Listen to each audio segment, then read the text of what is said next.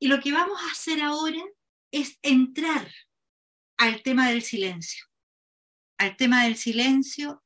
En todo el programa hemos estado trayendo distinciones que vienen de la mano del lenguaje, de la palabra. En este, en este programa hemos, hemos puesto de relieve la palabra. Lo que vamos a hacer ahora es calibrar, sintonizar distinto para dar un espacio especial al silencio. Fíjense que el propio, en, el recorrido que hemos hecho, incluso como escuela, hemos ido modificando lo que hemos estado trabajando respecto del lenguaje. Cuando en la conferencia número uno partimos contándoles que el lenguaje se entendía solo desde la perspectiva del lenguaje que da cuenta de cómo el mundo es. Sin embargo, les trajimos la distinción de un lenguaje generativo también, ¿sí? De un lenguaje que al generar lenguaje, palabra, genera un mundo. No es solo un lenguaje descriptivo, también es un lenguaje generativo. Y eso ya fue incorporarle un elemento importante a lo que somos como seres humanos. Siempre de la mano de lo lingüístico, del lenguaje. Y cuando esta, esto lo vimos en la primera conferencia, dijimos los componentes de una conversación son tres, cuerpo, emocionalidad y lenguaje. Y en el lenguaje dijimos está el escuchar, el habla, el silencio del escuchar hemos hablado bastante, ustedes han ido eh, adquiriendo competencias, Luz nos regalaba cómo escucha distinto hoy día, ¿sí? Eh, sobre el habla también hemos, hemos, hemos trabajado los actos lingüísticos básicos, las declaraciones, los juicios, ¿sí? Y seguro que queda mucho por trabajar. Sobre el silencio, hemos guardado silencio, todavía. Y suena raro decir que vamos a ponerle palabras al silencio. Suena raro decir que vamos a hablar sobre el silencio. Es casi sacrílego decir que al silencio le vamos a poner palabras. Porque así como el lenguaje nos habla porque interpretamos lo que decimos, el silencio también nos habla. El silencio no habla con palabras. El silencio dice cosas, dice mucho, porque lo interpretamos de manera distinta. El silencio es un infinito, es un mundo inmenso de infinitas comprensiones, de infinitos significados. el silencio estuvo antes de la palabra. La palabra nace del silencio. Se dice que el silencio es la morada de los dioses. La narración bíblica dice, y Dios dijo, hágase la tierra hágase la luz. Antes había silencio. Se toma la palabra y se rompe con el silencio. Y nuestra vida también viene del silencio. Venimos desde el silencio, hacemos la vida y volvemos al silencio.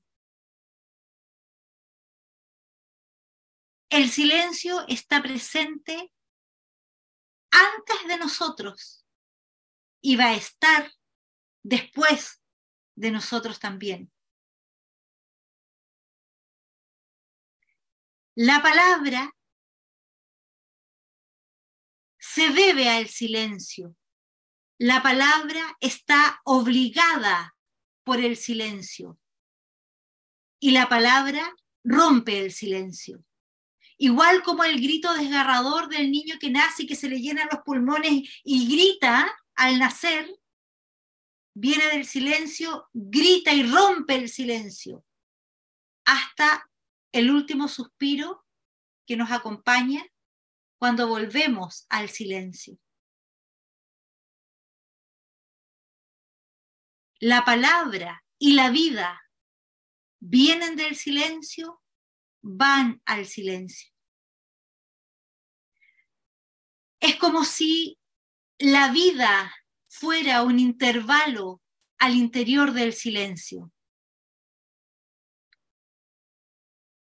Hay una complejidad entre la vida y la palabra. La vida comienza con la ruptura del silencio, con el grito del niño que nace y nos deja en el silencio. Pero el silencio no es solo la antesala de la vida y lo que acompaña después de la vida. El silencio nos acompaña durante toda nuestra existencia. Y es muy importante que tanto coaches como líderes aprendamos a identificar, reconocer, habitar, valorar el silencio. Por eso que entramos en él ahora también como programa, porque nos importa que aprendan a, a distinguirlo, que aprendan a escuchar qué dice el silencio en cada situación. Y nos vamos a ir dando cuenta que el silencio habita nuestra existencia de múltiples maneras. Que el silencio nos acompaña de manera que quizás no, no, no habíamos imaginado, que, de maneras que quizás no habíamos visto. Hay un proverbio árabe que dice, si lo que vas a decir no es más hermoso que el silencio, no lo destruyas. El silencio tiene una belleza que a veces con nuestra palabra rompemos. Y tenemos que aprender entonces a identificar esa belleza. Y, y, nosotros en nuestra vida cotidiana, cuando hablamos, ¿mejoramos o empeoramos el silencio? ¿Cómo será para cada uno? El proverbio árabe dice, si lo que vas a decir no es más hermoso que el silencio, no hables. Calla.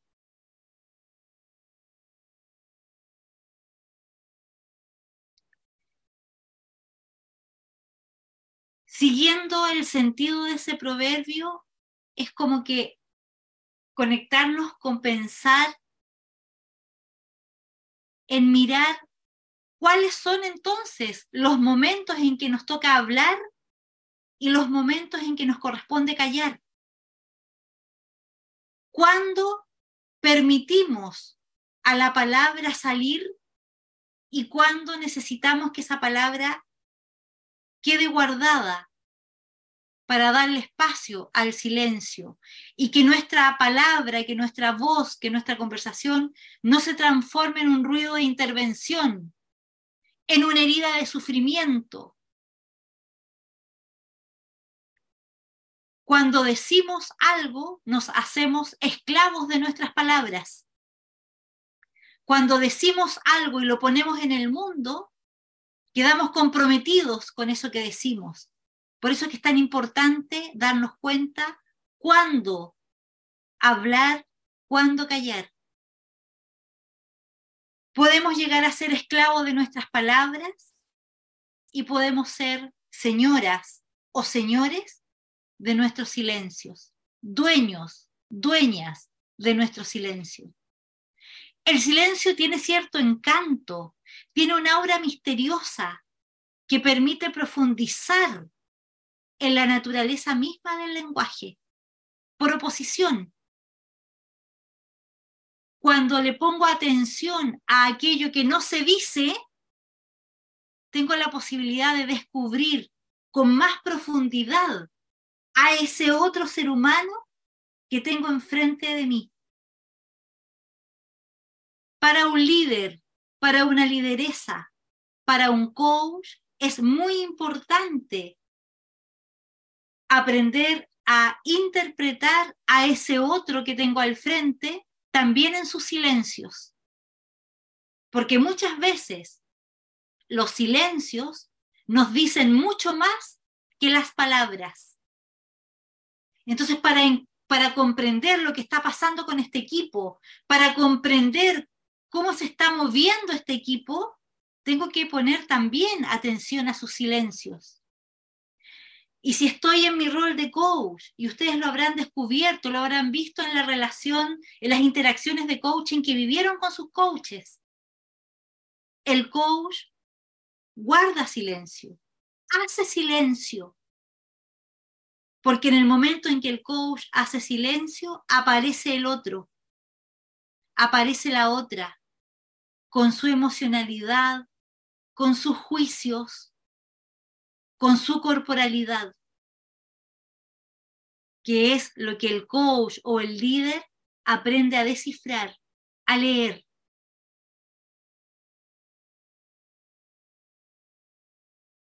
El hecho de que seamos seres lingüísticos muchas veces hace que nos apoderemos del silencio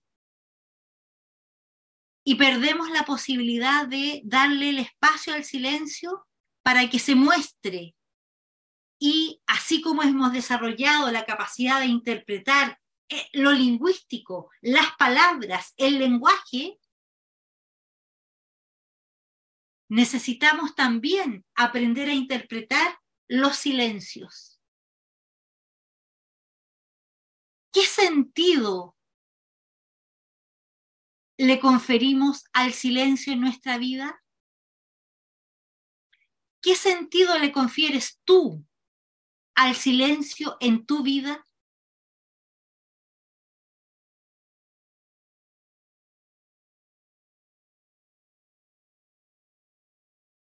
En el silencio aparece la posibilidad de expandirte o aparece la restricción.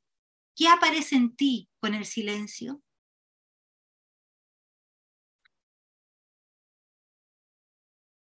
Nos interesa que podamos mirar y reconocer los distintos tipos de silencios.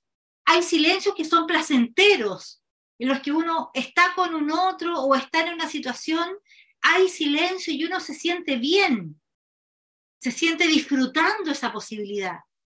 Hay silencios que son expansivos, que me dan la posibilidad de, de sentirme que puedo expandirme en el ser que estoy siendo. Sin embargo, hay otros silencios que son dolorosos, que me duelen profundamente. Hay silencios sofocantes, que habito ese espacio de silencio y me siento sofocada. Nadie habla.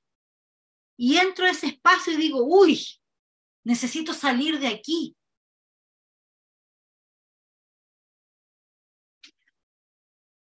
Hay silencios tan diversos. Parece que fueran tan distintos. Parece que fueran infinitos los silencios. Nunca terminan, son diversos.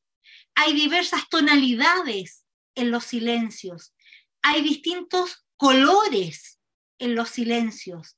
Hay diversas sonoridades de los silencios. Y lo que quiero hacer ahora es invitarles a que nos acerquemos a esta diversidad de los silencios. Y lo vamos a hacer por dos caminos distintos. Caminos arbitrarios, quiero decir, no es que estos son los caminos, estos son los caminos que hemos elegido nosotros para acercarlos a ustedes al silencio. Pueden haber otros y seguramente mejores. Estos son los dos que queremos usar para acercarnos a esta diversidad. Uno, vamos a usar el camino del cromatismo emocional, es decir, los distintos colores emocionales de la emocionalidad hemos ido dando pasos, hemos ido adquiriendo lenguaje acerca de la emocionalidad, hemos ido descubriendo las características de la emocionalidad y entonces de esa mano nos vamos a acercar también a descubrir la diversidad del silencio, de la mano del cromatismo emocional del silencio. Ese va a ser un camino. Arbitrario, arbitrario. Probablemente no el mejor, probablemente no el mejor, pero es el que se nos ha ocurrido para invitarles a ustedes a conocer esta diversidad del silencio. Y el otro camino, también arbitrario, es distintos tipos de experiencia asociadas al silencio. ¿sí? Esos dos caminos vamos a seguir. ¿Les parece? ¿Aceptan mi invitación? ¿Sí? Ok, vamos entonces. Vamos por el camino del cromatismo emocional, es decir, distintos colores emocionales. O sea, distintas emocionalidades que habito y de acuerdo a esa emocionalidad hay un silencio que tiene cierto color, cierta característica que es distinto cuando habito otra emocionalidad. Entonces la invitación que les voy a hacer es, yo voy a mencionar la emocionalidad, pero necesito de ustedes que por unos segundos habiten esa emocionalidad para que podamos empezar a hacer la distinción. Esta es una experiencia vívida, no es que yo les digo cómo es, sino que necesito que ustedes la viven, que ustedes pongan la experiencia. Entonces, les voy a pedir que se conecten con las distintas emociones que yo les voy a ir planteando. El miedo. Cuando habitan el miedo, ¿cómo es el silencio del miedo? No lo escriban, siéntanlo. ¿Cómo es el silencio del miedo para ti? La rabia. ¿Cómo es el silencio que acompaña tu rabia? ¿Qué postura tiene? ¿Qué ojos tiene? ¿Qué tensión corporal tiene ese silencio?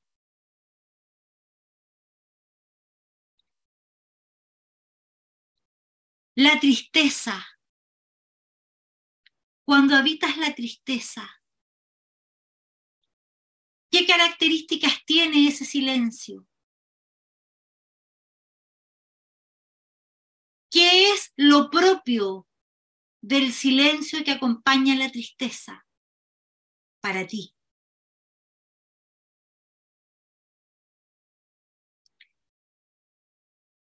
y el silencio que va asociado al desprecio.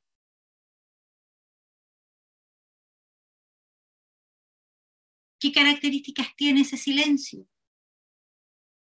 Cuando lo vives en ti y a veces quizás lo has sentido de otros.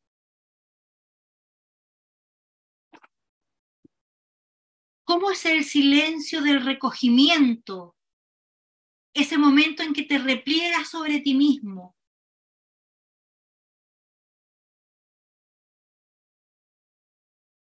y el silencio asociado a la vergüenza.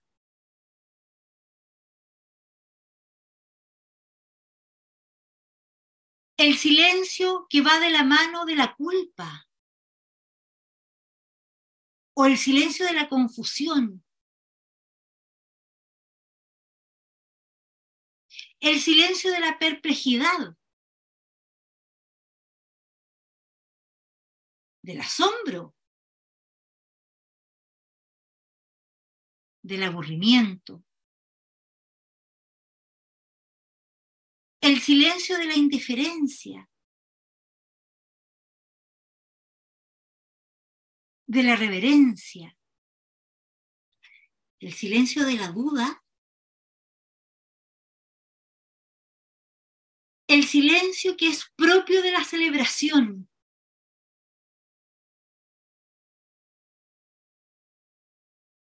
El silencio que va asociado a la complicidad.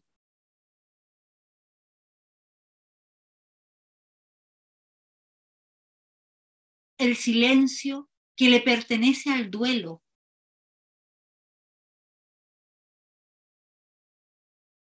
El silencio del horror.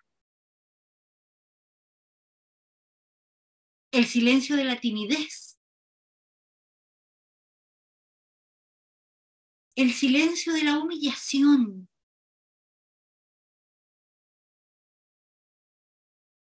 El silencio asociado al profundo resentimiento. a la resignación. El silencio que acompaña la envidia. El silencio que le pertenece a los celos, a la alegría, a la inspiración. el silencio propio de la ternura, de la paz, el silencio ligado a la inseguridad, a la incertidumbre,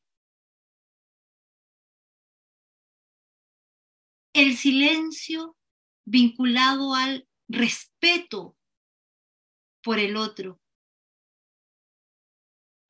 el silencio vinculado y que acompaña mi propia dignidad.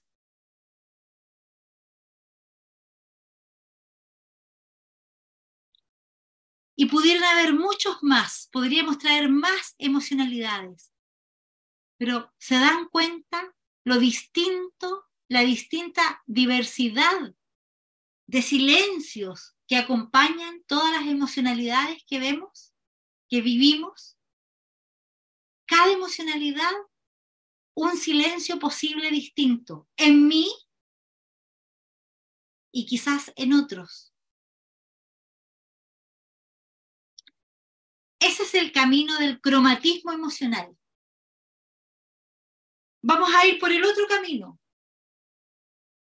y les vuelvo a insistir, es arbitrario. Siempre que decidimos ir por un camino, dejamos cosas afuera. ¿sí? Entonces, no es que esto sea lo único. Estas son algunas experiencias. y algunas experiencias que son como, como cajitas. Es decir, dentro de esa caja hay distintos silencios, dos, tres. Pero hay algunos que son tipo container. Es decir, dentro de esa experiencia hay muchos silencios posibles. ¿sí? Vamos a ir avanzando, espero lograr todo, Voy me van a permitir mirar el reloj para no perderme porque luego me entusiasmo y, dejo de, de decir cosas importantes. Vamos entonces. Ahora vamos a ir de la mano de las experiencias. La primera experiencia que, que, quiero traerles es la experiencia de la nada, para mirar distintos tipos de silencios que acompañan distintas experiencias. Muy bien. Vamos con, y yo les decía, y esto no sé si se escuchó, algunas de estas experiencias van a ser cajitas chiquititas y otras van a ser tremendos containers, es decir, dentro de la experiencia hay muchas experiencias de silencio. Parece que eso sí me lo escucharon. Ok, muy bien. Vamos con, el, con la primera experiencia. La experiencia de la nada, la experiencia de que estoy en el vacío, la experiencia de lo que del silencio cósmico, de ese silencio que está lejos, que inunda todo de silencio. La experiencia del silencio del espacio sideral. O la experiencia de la nada, del silencio que hay cuando entro a una habitación donde no hay nada. Ahí se produce un silencio particular, el silencio de la nada. O el silencio inocente de cuando no tengo nada que decir y entro, hago un viaje en avión, un viaje, un viaje en tren y me encuentro voy con mi maleta, la pongo arriba, me encuentro con una persona, no le hablo, no, a veces lo miro, a veces si el otro me habla le contesto. No hay nada, hay un silencio donde no hay nada entre medio. Dos, el silencio punzante de una ausencia, de una pérdida, de una voz que dijo algo y que ya no está, de una voz que se fue, de una presencia que ya no está conmigo, de alguien que partió, que se fue, que me dejó, que murió, que se fue con otro, que se fue a vivir otra experiencia. Ese silencio del que ya no está más presente en mi vida. El silencio de la nostalgia, que recordamos mundos que viví en algún momento que ya no lo tengo. El silencio cuando miro ese teléfono que espero que suene y no suena o el momento o el silencio que vive otro cuando espera que lo llame y no llamo y su teléfono no suena. El silencio de la amiga o del amigo que me dio la espalda cuando lo necesité. O el silencio que vive el otro cuando yo le di la espalda y no estuve cuando me necesitó.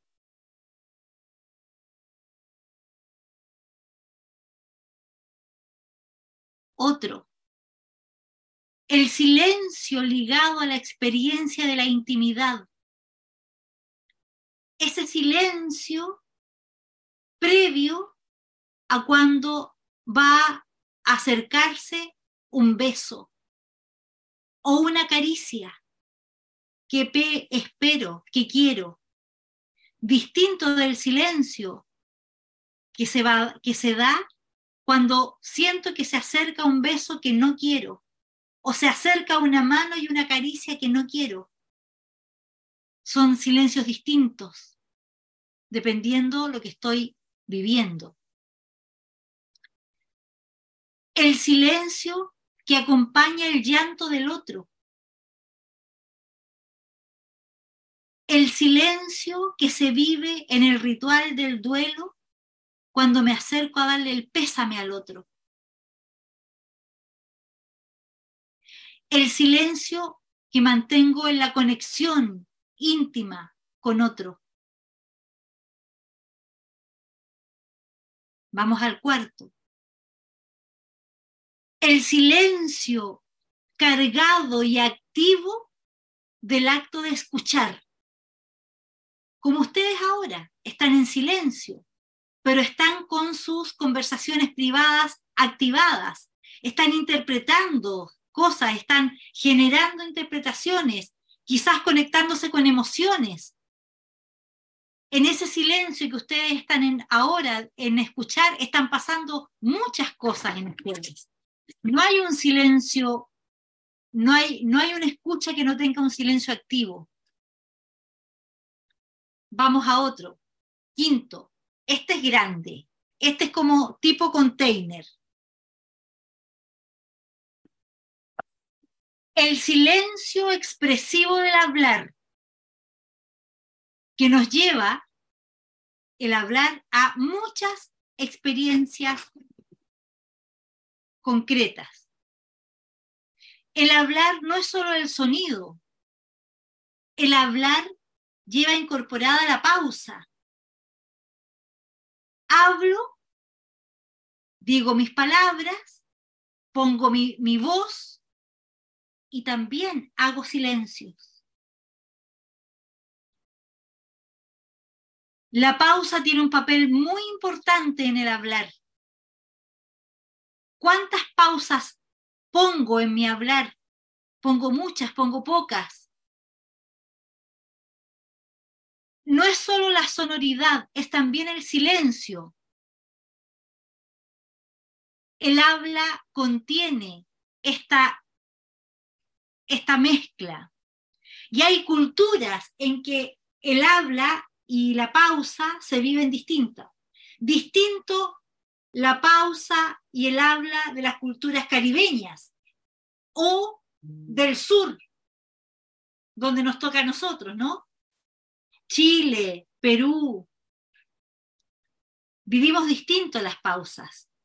Tenemos tonalidades distintas porque la mezcla entre la pausa y el sonido va generando melodías, ritmos distintos, que van generando una música.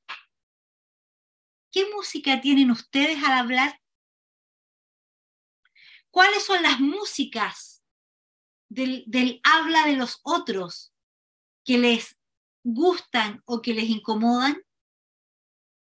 ¿Las identifican?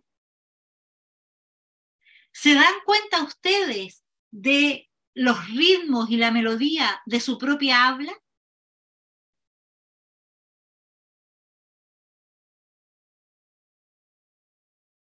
Otro fenómeno muy particular en la expresión del habla es cuando en el habla y estamos en la conversación y se produce un silencio. En muchos países se usa la expresión de está pasando un ángel. O sea, estamos conversando, estamos en una conversación y ¡boom! Hay un silencio, hay una interrupción de, producida por el silencio. Se impone un silencio, hace presencia un momento en el que no hay nada que decir. Y pasa. Otra experiencia del, silencio del habla es cómo interrumpimos el habla del otro. Cuando estamos conversando, ¿cómo se da la dinámica? ¿Cuánto interrumpimos? ¿Quién interrumpe más? ¿Cómo interrumpimos? Interrumpimos con qué tipo de emocionalidad, con qué palabras.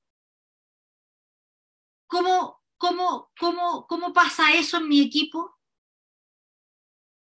¿Qué silencios se producen cuando hay la interrupción de un otro?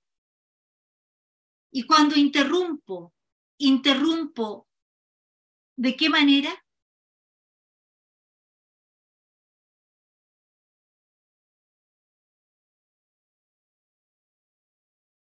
La importancia de conectarnos con el silencio es gravitante para estar en claridad del tipo de conversaciones que estamos generando. La importancia de conectarnos con el silencio y darnos cuenta que habito allí también. ¿Cuánto, cuánto estoy pudiendo callar mi parloteo o suelto todos mis juicios y suelto todas mis historias cuánto tengo capacidad de conectarme con los silencios de mi habla.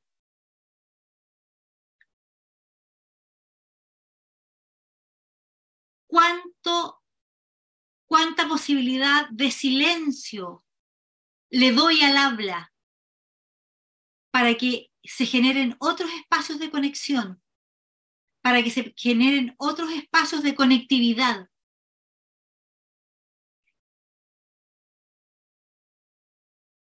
¿Qué pasa, qué pasa conmigo cuando en la conversación aparece una reflexión? ¿Voy y digo inmediatamente lo que me aparece, mi juicio, o me conecto con el silencio que me permite la reflexión? y cuando inmediatamente aparezco con, mi, con el juicio, con lo, que, con lo que se dice, con, con, con, repetir lo que, lo, que, lo que está en el ambiente y me hago caja de resonancia de lo que está en el ambiente.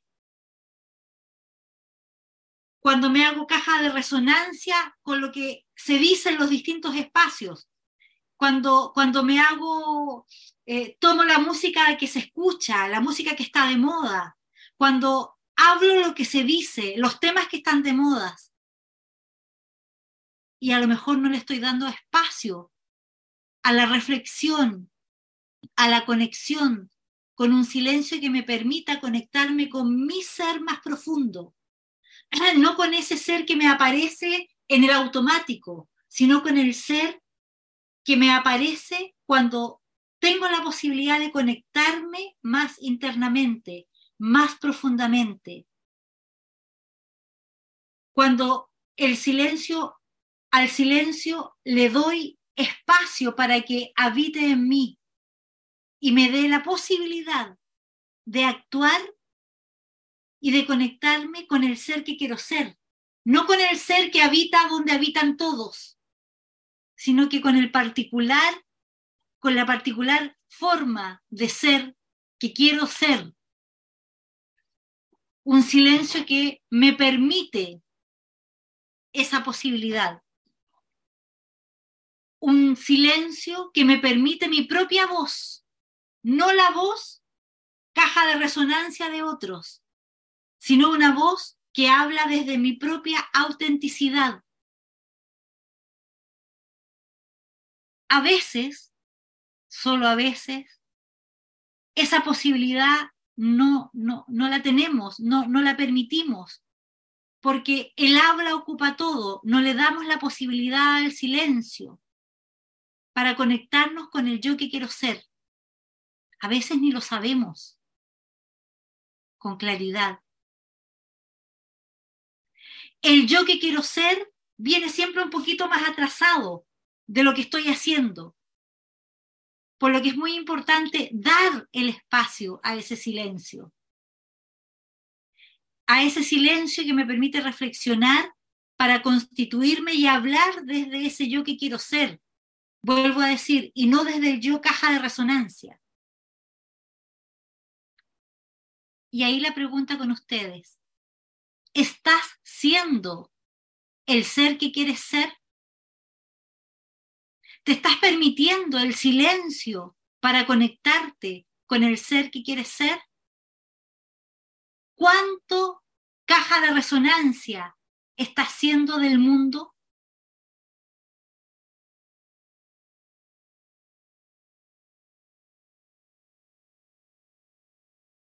Los seres humanos tenemos una gran tarea la de cuidarnos, la de, la de preservarnos como especie.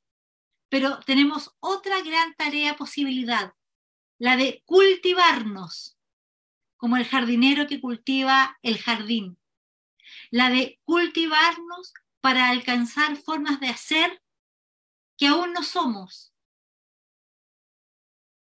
Cultivarnos para expandir el ser que somos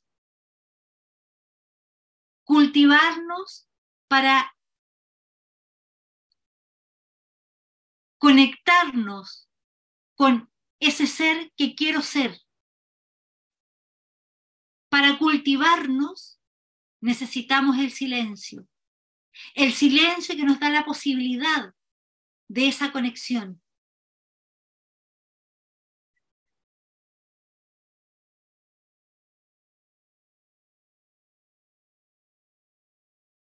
Otro silencio. El silencio como castigo. El silencio cuando, cuando, cuando me enojo y dejo de hablar. O el otro se enoja conmigo y me deja de hablar. El silencio como justa proporción del hablar. Hablar y hacer silencio. De manera de no llenar el espacio con mi habla. Permitir que otro también ponga su voz. El silencio adecuado. El silencio cuando es pertinente callar, porque a veces hay que hablar y poner la voz, y a veces es pertinente callar. El silencio oportuno. Saber entrar, saber salir con el silencio, con la palabra. Hablar oportuna y adecuadamente de mí mismo, de mí misma. No llenar el espacio con mi historia, con mi reflexión. También darle espacio a que el otro ponga su voz. Para que el otro ponga su voz, tengo que conectarme con el silencio que tengo que hacer. el silencio como dominio de aprendizaje. ¿Qué debo aprender del silencio?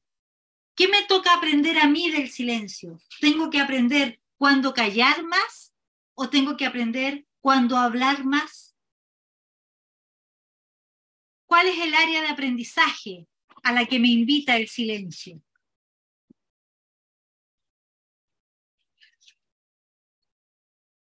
Otro silencio. El silencio sospechoso del callar. Cuando hay algo que decir, tengo algo que decir, pero lo callo. No hay relación entre la conversación pública y la conversación privada. Lo callo por distintas razones. No voy a entrar allí porque en unos momentos más vamos a entrar al fenómeno del callar. Otro, el silencio cuando el silencio esconde. Es decir, cuando callo tapando algo, cuando miento, cuando mis palabras pretenden ocultar aquello que pienso, que creo, por vergüenza, por culpa, ambas me conducen al silencio. Pero también el silencio asociado a los eufemismos. Cuando no decimos lo que, lo que es, sino que usamos eufemismos. En nuestros países latinoamericanos, especialmente en Chile, muchas veces en vez de decir dictadura, decimos régimen militar. Muchas veces en vez de decir Despido, decimos desvinculación. No decimos atropello a los derechos humanos, decimos excesos. Esos son eufemismos. La mentira piadosa. No, ¿para qué se lo voy a decir? ¿Para qué se lo voy a decir? Si se va a sentir mal, mejor ni lo sepa. ¿Para qué? Si total no, no, no va a pasar nada, lo dejo pasar. Para que no sufra. Las mentiras estratégicas. No lo digo en cualquier momento, porque si lo digo, levanto bombas. Decisiones que se toman en las empresas o las decisiones que toman los países, los políticos. La dicen en el momento preciso. Hay una, hay eh, una anécdota acá en Chile, de hace muchos años atrás, eh, el, dólar estaba congelado, el valor del dólar. Y eso tenía, el valor del dólar congelado tenía la economía en cierta situación. se decía, se conversaba en distintos círculos que eso el gobierno lo iba a cambiar, era, era la dictadura.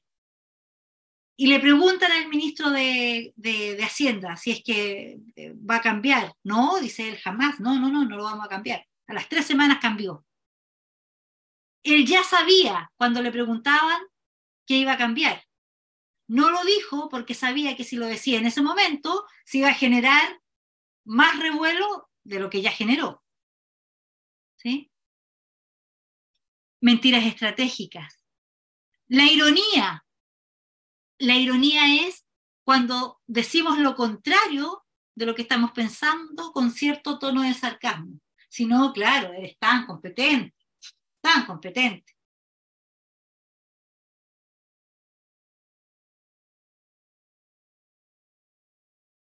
El silencio el silencio que se guarda porque no quiere herir al otro.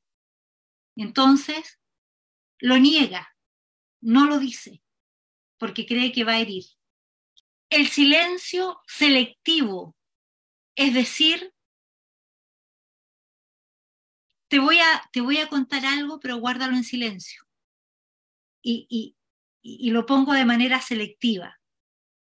O te quiero arrancar una parte de tu silencio, lo que pasa en la tortura. El silencio del que denuncia. El silencio sistémico, cuando en una sociedad no se habla de algo que todos sabemos, pero no lo decimos. El silencio de los sin voz, de los que están sometidos a la injusticia, a la indignidad, a la desigualdad, el no escuchado. Voces acalladas que, claro, de repente emergen en los movimientos sociales. Lo hemos visto en nuestros países. ¿Cuál es el secreto que ustedes tienen y que no, y que no quieren que los demás sepan? ¿Cuál es el secreto que ustedes tienen incluso frente a ustedes mismos?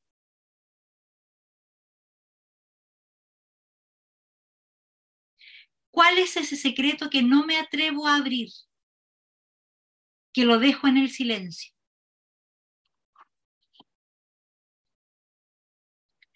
El silencio asociado al olvido de aquello que se me olvidó. El sitio que es devorado por la memoria, como el Alzheimer, por ejemplo. Ya no me acuerdo. Y Nietzsche decía que es necesario olvidar cosas, porque si no, no podríamos sobrevivir con todo el recuerdo. El silencio de lo inefable, es decir, el silencio que alude a situaciones muy profundas, a situaciones de vida, de existencia, que no, que no hay palabras que lo, que lo sostengan.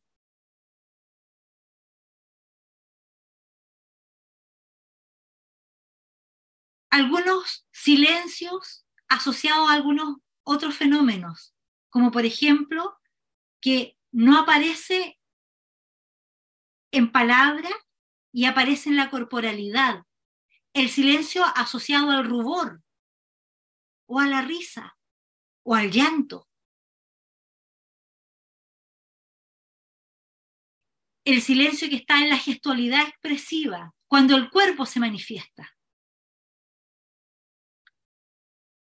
Mis silencios existenciales, aquello de mi vida que se esconde, aquello de mi vida que guardo,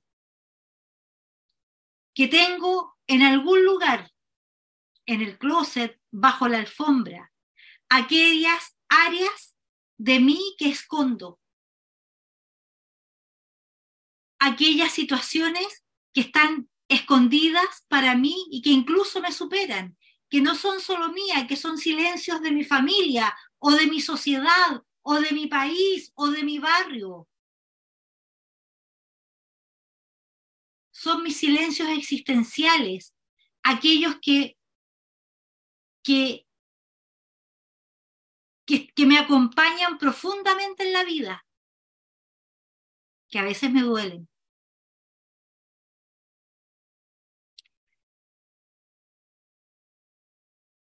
Y el último, el silencio ontológico primordial. Aquello que decimos cuando decimos no sabemos cómo las cosas son.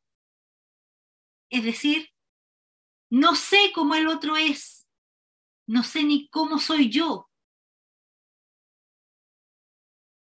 El otro se insinúa, y está allí. Suele esconderse y sé que está. No lo, no lo conozco, no tengo posibilidad de acceder al otro. Está presente en ese silencio ontológico que nos acompaña en la vida. El silencio de Dios que es el silencio que abre el camino de la espiritualidad. Sabemos que puede existir, pero no podemos develarlo, ni a Dios ni al otro. Hay un silencio que acompaña ese momento ontológico primordial, que está allí, que es un misterio, que va a seguir siendo un misterio pero que necesitamos saber que existe. No pasarlo por alto, identificarlo también.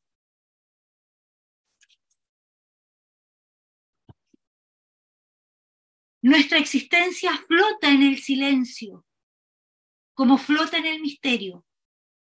Y nuestra propuesta ontológica quiere reconocer el espacio del silencio, Así como hemos dicho, somos seres lingüísticos, queremos decir, nuestra propuesta también es hija del silencio. Y entonces esperamos que ustedes se acerquen también al silencio, que lo identifiquen en ustedes y que lo identifiquen en los otros. El silencio como parte esencial de lo que acompaña el habla. Eh, ha pasado algo muy, muy interesante eh, con la introducción que Sandra nos hace eh, al silencio.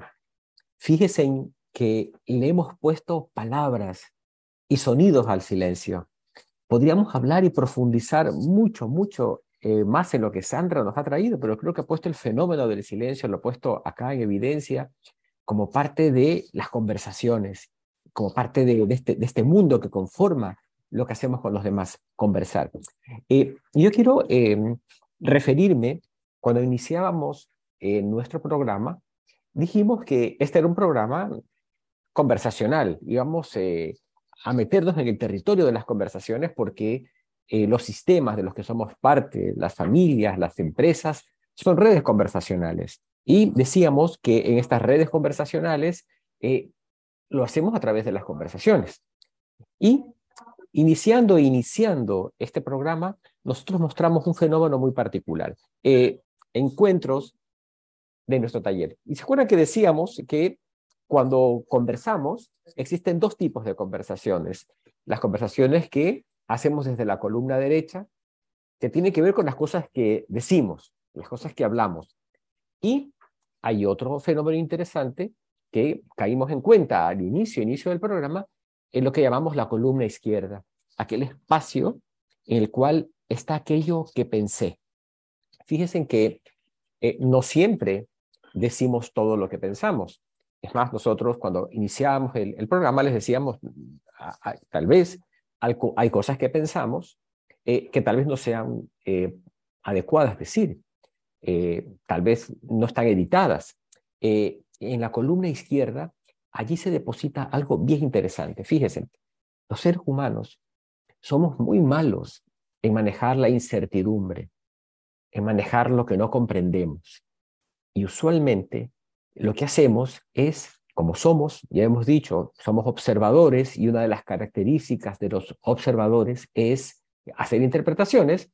Cuando observamos que el otro hace algo que no comprendemos, eh, que está fuera de lo que esperábamos, eh, cuando nos hablan de temas que nos generan eh, ansiedad, angustia, lo que solemos hacer es llenar nuestra columna izquierda con nuestras interpretaciones, con nuestras, yo diría, fantasías. Digo fantasías porque son producto de el observador que yo soy, observa lo que está pasando afuera, observa el comportamiento, la conducta del otro, lo que dice el otro e interpreta.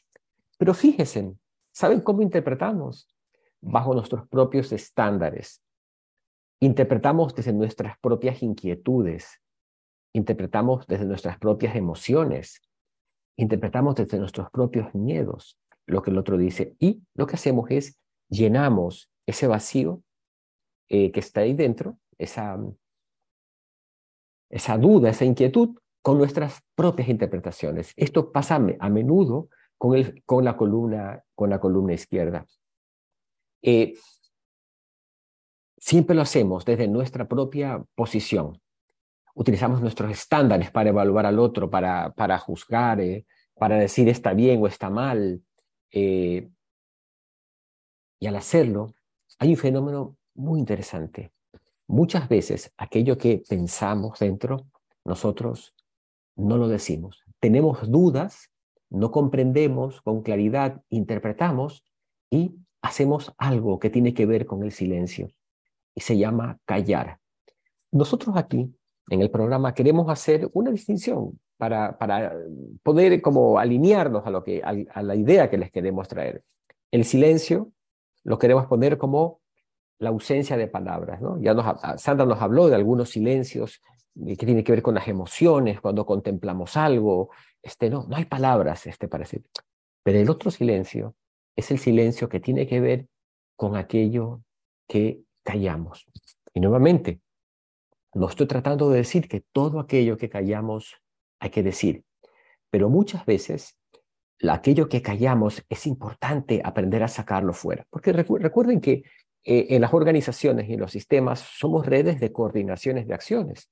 Entonces, si alguien dice algo o propone algo y yo no lo entiendo o no estoy seguro, este, simplemente lo, lo interpreto, ¿sí? siempre voy a actuar en función de aquello que interprete. Esto es una cosa fundamental tener presente. Los seres humanos, los observadores que somos, nos parecemos mucho más con aquello que callamos que con aquello que decimos. Porque en aquello que callamos se encuentran, digamos, nosotros, ahí sin editar, está, está metido el observador que somos, ¿no? Algunas cosas decimos. Sería interesante que nuestra... Se me activó mi Siri, perdón. Sería interesante como que esa brecha entre el callar y el decir sea más pequeña, ¿no? Cuando, especialmente cuando coordinamos acciones con los demás, porque a pesar de que yo calle, ¿sí? A pesar de que yo calle, eh, yo voy a actuar de manera coherente con lo que calle. Yo puedo decir una cosa y callo otra si no digo, pero mi, mi conducta va a ser coherente con aquello que yo callo y no menciono. Permítanme colocarles un ejemplo que suele pasar típicamente en las organizaciones. Fíjense, vamos a llamar en este cuadrito que pongo allí al observador A este va a ser el gerente de marketing de una empresa. Y el gerente de marketing de una empresa tiene una visión de que hay una posibilidad de un negocio o de negocios, de crecimiento de mercado. Entonces, él piensa que se puede vender más de lo que se está vendiendo, ¿de acuerdo? Y tiene frente a suyo al observador B, que es el gerente de producción. Entonces, cada uno de ellos tiene sus juicios y sus propias emociones. ¿Qué hace el, gerente de marketing, el, que está en la posición A? Él dice, hay esta posibilidad de vender más, de estas posibilidades de negocio, entonces el gerente hace una acción, le genera un plan de ventas, dice, hace un pronóstico de ventas. vamos, yo calculo que vamos a vender tanto, ¿De acuerdo? Vamos a ver un incremento de ventas de tal, en tal porcentaje. Como el observador D, que es el gerente de producción, no conoce los juicios, las inquietudes del observador A, él solamente mira y dice, caracholes, está inflando el pronóstico de ventas. Él lo que quiere es tener más stock de los productos por si acaso venda. Entonces, como ya me imagino que esto es así, me va a hacer que yo me eh, compre más materias primas, haga más horas de producción y total se va a quedar eso en el inventario. Y resulta que me van a, me a penalizar, porque luego viene el gerente de finanzas me va a decir, oye, ya hay un, un costo eh, de inventarios, ¿no? que, que tú, tienes la responsabilidad de manejarlo. Entonces, ¿qué hace el, el, el, gerente de producción? La acción del gerente de producción es, ah, desestima el pronóstico de venta del gerente, del gerente de marketing, ¿no? Y esto, el gerente de marketing lo observa y dice, ah, otra vez, estos de producción no prestan atención a aquello que yo pienso que voy a vender entonces, la siguiente vez vuelvo a inflar el incremento, el, pronóstico de ventas y caemos como en un loop, como un lazo, ¿sí? De, acciones que tienen que ver con el comportamiento, con el comportamiento de los demás.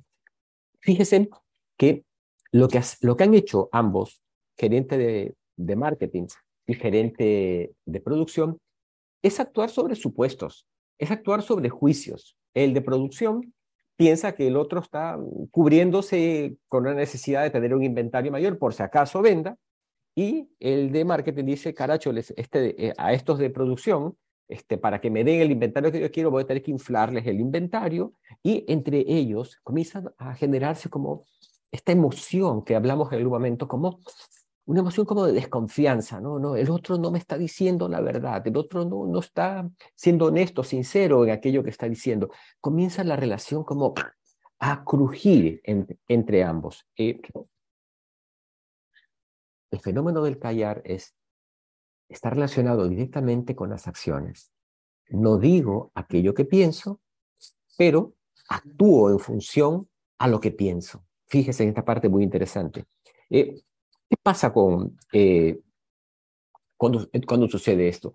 Es posible que el gerente de producción tenga fundamentos, ¿no? tenga elementos, pero al callar se pierde la, la, posibilidad de contrastar sus fundamentos, de decirle al otro, oye, mira, estoy viendo esto, esto que tú estás eh, pidiendo que se produzca, me parece que tengo esta información. Se pierde esa, esa mm, información, esa posibilidad de compartir sus inquietudes. Y por otro lado, también se pierde la posibilidad de fundamentar el juicio, ¿no? El gerente de, marketing se pierde la posibilidad del de preguntarle, pero cuéntame por qué no, no vas a producir aquello que te estoy pidiendo. Entonces se queda ahí como, como, como atrapado el, la posibilidad de hacernos cargo de nuestros juicios. Recuerden que con el tema de los juicios es imposible no generar juicios. Permanentemente lo hacemos, pero muchos juicios nuestros pueden ser infundados. Y al quedar en el territorio del callar, esos juicios infundados este, siguen, están presentes en el sistema, en la organización, ¿de acuerdo? Eh, al callar, no me hago cargo de ello, ¿de acuerdo? Y sigo operando de esta manera, o al callar, pierdo la posibilidad de contrastar y demostrar al otro, oye, que mi juicio tiene fundamento, y quizás el otro, al escuchar mis argumentos, pueda ajustar su pronóstico de ventas o puede ajustar su, su, plan de, su plan de acción. Esto es un fenómeno que pasa mucho en las organizaciones. Eh, también pasa mucho en el territorio de las, de las relaciones entre las personas. ¿no? Hay muchos espacios de, de callar. Este, dices esto, actúas de esta manera y yo no callo. ¿Se ha preguntado por qué callamos? ¿Qué nos induce a callar? Porque parecería muy fácil resolver esto, ¿no? Se conversa, ustedes que ya tienen una serie de competencias que hemos trabajado en el programa, de pero, pero es muy fácil este, hacernos cargo de esto, ¿no? Eh, miren, callamos porque hay emociones que se generan detrás de actuar de los demás y esas emociones se conectan con juicios. Muchos de esos juicios y emociones tienen que ver con la prudencia, mejor no digo. porque si digo, mm, se va a abrir aquí una discusión. Si digo, eh, hay un riesgo de, de ponerme en evidencia, capaz que si digo que no voy a poder producir, capaz que van a pensar que no sé, que no tengo la capacidad, que no sé cómo. Mejor me callo, no, no digo nada, ¿no? Pero actúo, pero actúo. Actúo en, congruencia aquello que estoy, estoy pensando. Eh, también otra forma de, de, de, manifestar a veces es, ah, callo porque eh, no quiero hacerle quedar mal al otro, ¿no? Es digamos que por compasión, no, no, quiero. Eh, en todo caso, la, la, emoción que está presente tiene que ver con el temor, tiene que ver con el miedo. Usualmente callamos para cuidar, ya sea para cuidarnos a nosotros, no ponernos en evidencia, no mostrarnos, evitar una consecuencia, una posible consecuencia, o callo para, porque me da pena evidenciar al otro y, mi jefe está diciendo esto y chúsica, pero mi jefe no, no está diciendo eh, completo, no tiene toda la información, mejor no, no la hago quedar mal y callo, y callo por prudencia. Este fenómeno presente eh, en nuestras vidas, ¿no? el callar, tributario del silencio. Nosotros creemos que el callar en este espacio se convierte como un silencio tóxico, por eso lo ponemos de esta, de esta manera. Eh, y bueno, siendo así, ¿cómo hacer conversable aquello que callamos. Y miren, y no es suficiente con, eh, no, hay que aprender a decir la verdad, no es suficiente con, pensar esto, y quiero meterme un momento ahí allí, eh, porque usualmente eh, los observadores que somos tenemos una disposición a la acción. O sea, cuando vemos, interpretamos algo, actuamos. ¿cierto? Generamos una acción. En este caso es como, como eh, tendemos a resolver a, través de la acción. Y esto es lo que nosotros en nuestros primeros talleres decíamos que son acciones de primer orden, ¿no? Son como le llamamos, está en el territorio de los aprendizajes de primer orden, ¿no? Ante lo que pide el gerente de marketing, yo interpreto esto, entonces la acción que yo hago es, claro, voy a, no le voy a, voy a desestimar el, voy a desestimar el, lo que está diciendo y voy, voy a ajustar. Sí, pero usualmente, usualmente, nosotros poco intervenimos en nuestra forma de pensar. Nosotros decíamos, hemos dicho que el observador que somos se expresa a través de las acciones que hacemos. Y una acción que nosotros hacemos también es la acción de pensar. ¿sí? Es como, aquí queremos hacer como una pausa, hacer un pequeño silencio ¿cierto? Para mirar que el, un aprendizaje de segundo orden también podría darse a nivel de aprender a modificar nuestros pensamientos, que son acciones. Si yo modifico mis pensamientos, estos se conectan también con acciones, resoluciones que voy a tomar eh, en consecuencia. Entonces, el actuar mío no es independiente de el pensar. Hay una íntima relación. Y es por eso que nos queremos meter un poquito acá a trabajar en el pensamiento del observador que estamos siendo. Queremos mostrar este fenómeno, ampliarlo un poco más. Estoy tomando unas, unas guías, eh, he anotado algunas, algunos puntos que no me quiero, que no me quiero eh, saltar porque me parece importante la secuencia en la cual he, he preparado esta, esta presentación para poder mostrar todos los elementos, ¿no? Entonces, ¿Qué es lo que, cómo actúa el observador que opta por callar? Primera cosa, quiero que se centre en su mirada, ¿cómo actúa el observador que opta por callar? ¿Cómo actúo yo como observador cuando callo? ¿Cierto? La primera cosa es que observo el observador que es el otro, o sea, observo la conducta del otro, observo las acciones que dice, ¿no? Eh, y noto que su conducta, su comportamiento, su acción es diferente a lo que yo hubiera esperado.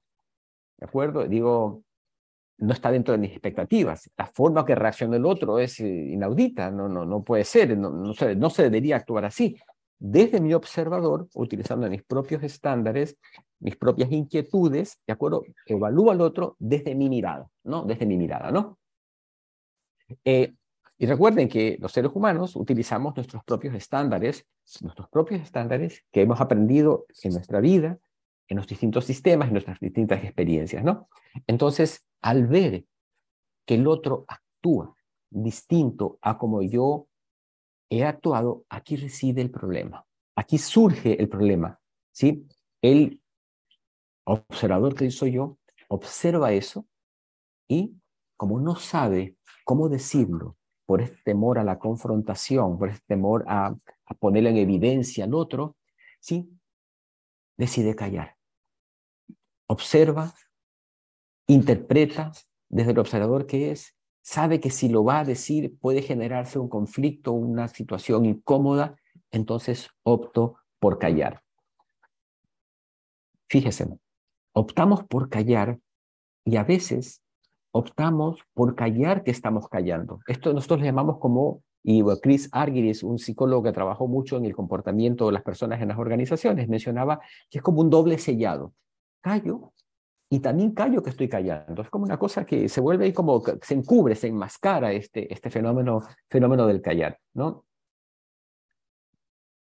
Callamos y callamos, estamos callando, pero no dejamos de pensar en aquello que callamos. Y es lo que pensamos lo que nos lleva a actuar. Si actuamos de acuerdo a nuestros pensamientos. Quisiera que noten esta, esta, esta relación que les hago, porque esto genera un tremendo impacto en el espacio de coordinación de acciones que hacemos con los demás, en el mundo organizacional. Fíjense en este cuadrito que les estoy poniendo allí, ¿cierto? Es un típico cuadro que genera coordinaciones de acciones. El, plan de acción de A genera una reacción en B, B genera una acción, ¿sí? Se ve comprometida el ciclo de la coordinación de acciones cuando sucede esta, esta, este proceso de callar, porque recuerden, actuamos de acuerdo a cómo pensamos. Una cosa es decir, sí, sí, te voy a producir eso, pero en la realidad no lo voy a hacer, no lo hago, ¿no? En antes, eh, eh, Sandra nos hacía algunas conexiones de qué pasa cuando nos conectamos con el silencio y algunas, y algunas emociones que Sandra nos, trajo, nos, nos conectó.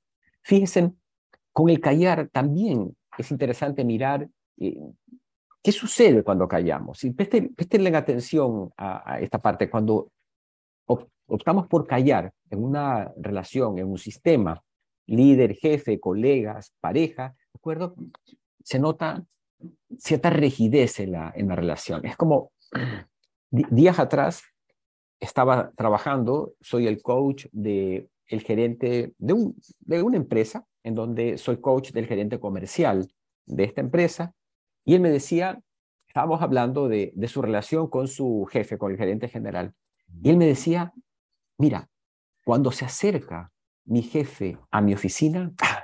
me pongo así, me pongo rígido, exacto, me pongo, pero cuéntame un poco más, es que siento que viene y desconfía de mí, que viene a, preguntar lo que estoy haciendo, que viene como, como que sospecha algo, como que no está satisfecho con el trabajo que yo realizo. ¿Y tú qué haces? Me pongo tenso, digamos, ¿no? Yo cumplo el plan de ventas, lo que yo pronostico, pero siento que mi relación con él es así tensa.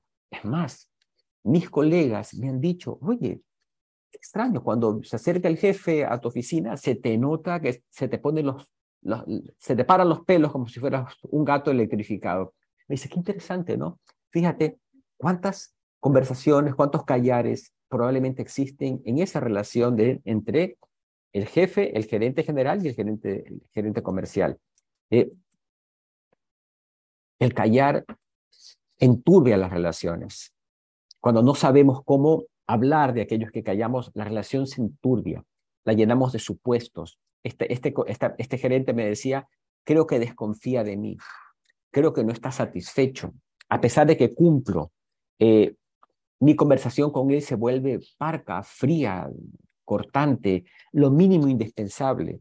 Le digo, y cuando tienes una duda, ¿qué haces? No, yo no le pregunto, porque si le voy a preguntar, capaz que piensa que mismo no sé. Entonces, la relación es, es comprometida eh, entre ellos, ¿no? la confianza se afecta, se reduce. Fíjese en este ejemplo que les estoy poniendo, la confianza entre el gerente general y el gerente de marketing. ¿Cómo puede estar afectada dos personas que deberían ser un equipo, un equipo dinámico, un Batman y Robin allí logrando alcanzar los objetivos organizacionales entre ellos algunos callares, algunas interpretaciones que afectan la relación entre ellos. A veces lo que callo se filtra a través del chisme. Se filtra a través del chisme y, decimos por allí, si viste, si viste lo que dijo, uff, ¿qué se va a poder lograr eso en ese plan? Lo que quiere no se puede. En la reunión el jefe habló de los objetivos, de la visión, de la mirada, preguntó si había inquietudes, nadie dijo nada. Salieron de la reunión y entre parejas se fueron conversando, mira, otra vez con la misma cosa, otra vez con las mismas no, que eso no se va a lograr. Uf, si él supiera las dificultades que tenemos, se filtra a través del chisme, se filtra a través de, de esas conversaciones, se contamina el aire, el ambiente, se hace tóxico.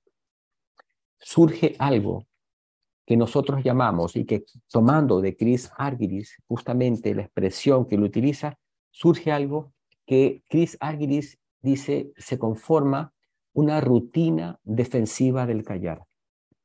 Fíjense en estas tres palabras, rutina, porque se convierte en una habitualidad. O sea, no es un callar que sucede en un momento dado y bueno, vale la pena callar esto, mejor no hablo, este, porque no tengo elementos o está muy sensible el tema. No, se vuelve una dinámica, se vuelve una habitualidad, rutina, se repite una y otra vez. Defensiva, porque ya les explicaba hace un rato, usualmente callamos para cuidar, para proteger, me defiendo. Entonces, una rutina defensiva, cuya acción que toma la rutina defensiva para cuidarse y para protegerse es callar. Pero el problema, el tema, aquello que me preocupa, mis pensamientos siguen estando allí, siguen afectando al, a la organización, siguen afectando al, a los resultados, comprometen seriamente a los resultados de, de la organización. Inicialmente, nosotros, uno de los temas centrales del programa fue introducir la noción del observador, tanto que les he puesto en la lámina el observador A y el observador B. Y nosotros, cuando nos introducíamos la noción del observador, dijimos, decíamos, hacíamos como una caracterización, decíamos, eh, hay observadores de enfoque único. El observador de enfoque único se caracteriza por eh, lo que yo pienso es lo correcto, es la verdad, ¿cierto? la forma como hay que hacerla es la mía, ¿de acuerdo? Lo mío es lo que tiene efectividad, ¿de acuerdo? Desestimo la mirada de los demás. Usualmente, en el fenómeno del callar, está asociado mío, el observador de enfoque único. Enfoque único porque cuando yo observo el comportamiento del otro, interpreto desde mi mirada. Yo les decía, desde mis propios estándares, desde mis propias inquietudes, desde mis propios miedos, desde mis propias interpretaciones. Y asumo que esto es así. Asumo que esa es la verdad. ¿De acuerdo? El otro observador, el observador de enfoque múltiple, y cuando estamos parados en esta postura del enfoque múltiple, decimos, claro, yo pienso esto, pero es mi mirada, ¿no? ¿Qué será lo que piensa el otro? ¿Por qué actúa el otro como actúa? ¿De acuerdo? O sea, es como que mi mirada es parte y probablemente parte importante de, la contribución de la organización, de las operaciones, pero reconozco que mi mirada es solamente mi mirada y que para tener una interpretación más completa de aquello que suceda, tengo que recurrir al utilizar el enfoque, el enfoque múltiple, ¿no? Y entonces quería como recordar esto, estos elementos que están presentes y usualmente en el callar está presente el enfoque único. Lo que yo pienso, lo que yo siento, lo que yo experimento, mis interpretaciones son las mías. Y lo que hago es al ver al observador B, lo veo como lo descalifico. Digo, no sabe. Es, tiene oscuras intenciones eh, por algo estás pidiendo aquello que está pidiendo, por algo está diciendo aquello que dice. Entonces, no es que me pongo en el bien y digo, no, no, es algo, usualmente nuestros pensamientos, aquellos que depositamos en la columna izquierda, suelen estar contaminados de negativismo y de, desacreditación al otro. Suelen estar una, cosa interesante y yo quiero, se los quiero traer porque a veces en nuestra columna llena usualmente están, cuando optamos por callar, están presentes esos, juicios descalificadores hacia el otro. Permítame eh, ponerles un ejemplo adicional para, como para ilustrar más el, cómo funciona esto del callar y el comportamiento de los observadores eh, que participan en, en nuestras conversaciones. Miren, en otro ejemplo que nosotros llamamos el juego de la delegación, eh, aparece el gerente con respecto a su equipo. El observador A es el gerente, el observador B es el equipo. Entonces, el gerente dice, ah, mi equipo es un equipo involucrado, ¿sí? este, un equipo eh, que tiene sus eh, intereses en la empresa, pero duda de, las capacidades las competencias del equipo. Teme ponerle, poner como en evidencia al equipo, eh, teme presionarles, no porque duda de la capacidad del equipo. Entonces, ¿qué es lo que hace el, el gerente del equipo, pues eh, les delega unas tareas, ¿sí? les delega, dice, sí, quiero que ustedes hagan esto, les entrega, pero al fin y al cabo, él termina eh, asumiendo la responsabilidad. O sea, delega, pero en la práctica él hace. Esconde sus inquietudes. No les dice al equipo, oigan, les estaré sobreexigiendo, mm, cuéntenme si pueden cumplir. No, simplemente delega, pero se hace cargo de la, de la, de la delegación. Él mismo asume sobre su responsabilidad la, delegación. ¿Qué hace el equipo? ¿Cómo mira al gerente? Póngase en el lugar de, ustedes son el equipo, miren a este gerente. ¿Qué hace el gerente? Es duda de la seriedad. Dicen, este hombre nos delega, pero nos quita. O sea, no, no confía en nosotros. Eh, y también opta por callar, no, no quiere mencionar eso al jefe porque, oiga, jefe, pero usted no confía en nosotros. No, teme poner al jefe a la defensiva. Entonces el equipo, ¿qué hace? Intenta imaginarse lo que el jefe piensa no toma iniciativas propias, hace justo lo que el jefe les pide, esconde sus inquietudes. Y esto se repite como un ciclo, ¿no? Y ciclo. Y el gerente seguirá será llenándose de o fundamentando su juicio es que mi equipo no se le puede delegar. Hacen lo justo. Y el equipo seguirá alimentando el juicio de que mi jefe no confía en nosotros. Mi jefe dice una cosa y hace otra mejor no contrariemos al jefe. Y se comienza, se genera un loop, se genera una rutina defensiva que se permanece presente, presente permanentemente allí en ese equipo de trabajo. Hay unos callares allí que no logrado, no logrado destrabarse. Otro ejemplo que les quiero traer, eh, el ejemplo de pronosticar, ¿no? que esto es un poco parecido a lo que vimos inicialmente, ¿no? Este, ¿Qué es lo que estamos, imagínense, el departamento de ventas, ¿no? Está en el proceso de fin de año, usualmente las organizaciones, el último trimestre, último par de meses del año, algunas hacen el plan de ventas o el pronóstico de ventas para el año entrante, ¿no? Entonces, el equipo hace un pronóstico con un colchón, digamos, ¿no? Ah, nosotros creemos que podemos vender 20% eh, más, pero mejor vamos a poner 5 nomás, ¿no? No sea que guardemos esto, se hace, hace ese, eh, se muestran como comprometidos, incrementan un poquito el presupuesto de ventas, pero se guardan un colchoncito, ¿no? Entonces esto hace, mantiene un margen de seguridad este, y si se ven presionados, aflojan un poco y entregan un poco más, ¿no? El, la gerencia, cuando los ve, dice, no, no, este, yo requiero cifras más agresivas, este, el 105% o el 5% de incremento no es suficiente, ¿de acuerdo? Y presiona al departamento para que el departamento eh, incremente las ventas porque se imagina que ellos están escondiendo su capacidad, están guardando un colchoncito allí para, para ellos. Aplica el máximo de presión. ¿Qué es lo que hace el gente? Aplica el máximo de presión.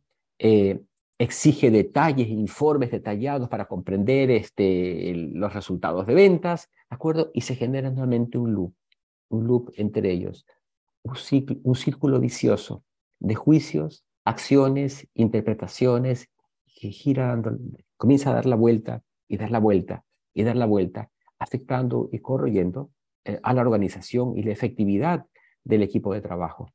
Eh,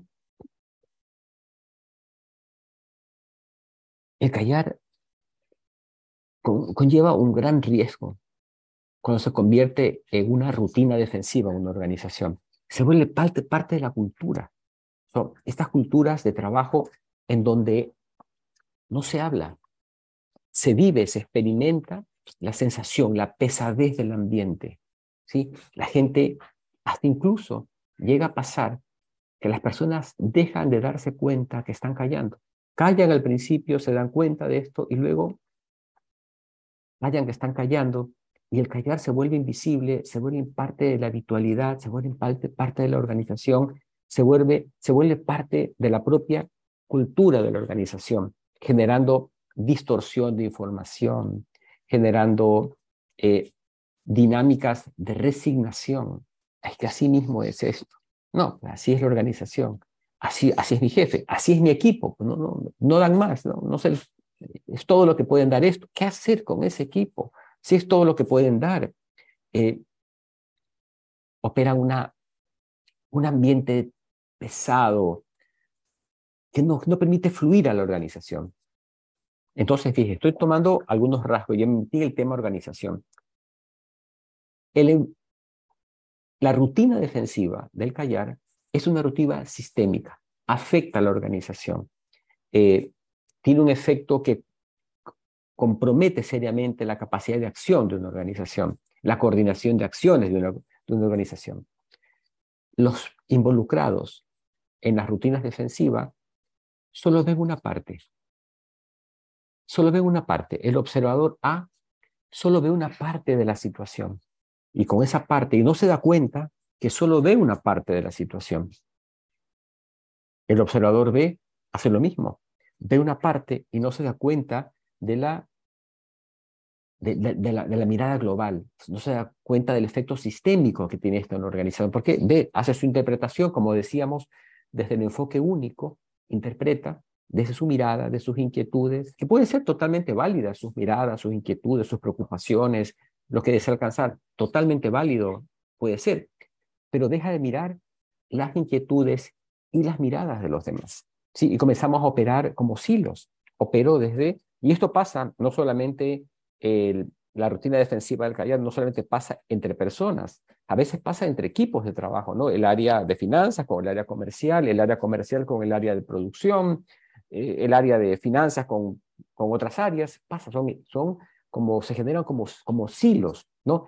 Cada uno con legítimas inquietudes, pero incompletas, porque dejan de ver, pierden la oportunidad de ver las inquietudes, las miradas de, las, de los otros, de los otros miembros, ¿no? que son fundamentales para tener un enfoque más grande, más completo, dejan de ver esa, esa posibilidad de comprender ¿Qué es lo que pasa en el otro, al otro lado? O sea, dejo de, me, quedo en mis zapatos, me quedo en mis pantalones, me quedo en mi, en mi área de trabajo, me quedo ahí. Esto es el mundo que me lleva a mí eh, a, funcionar de esta manera.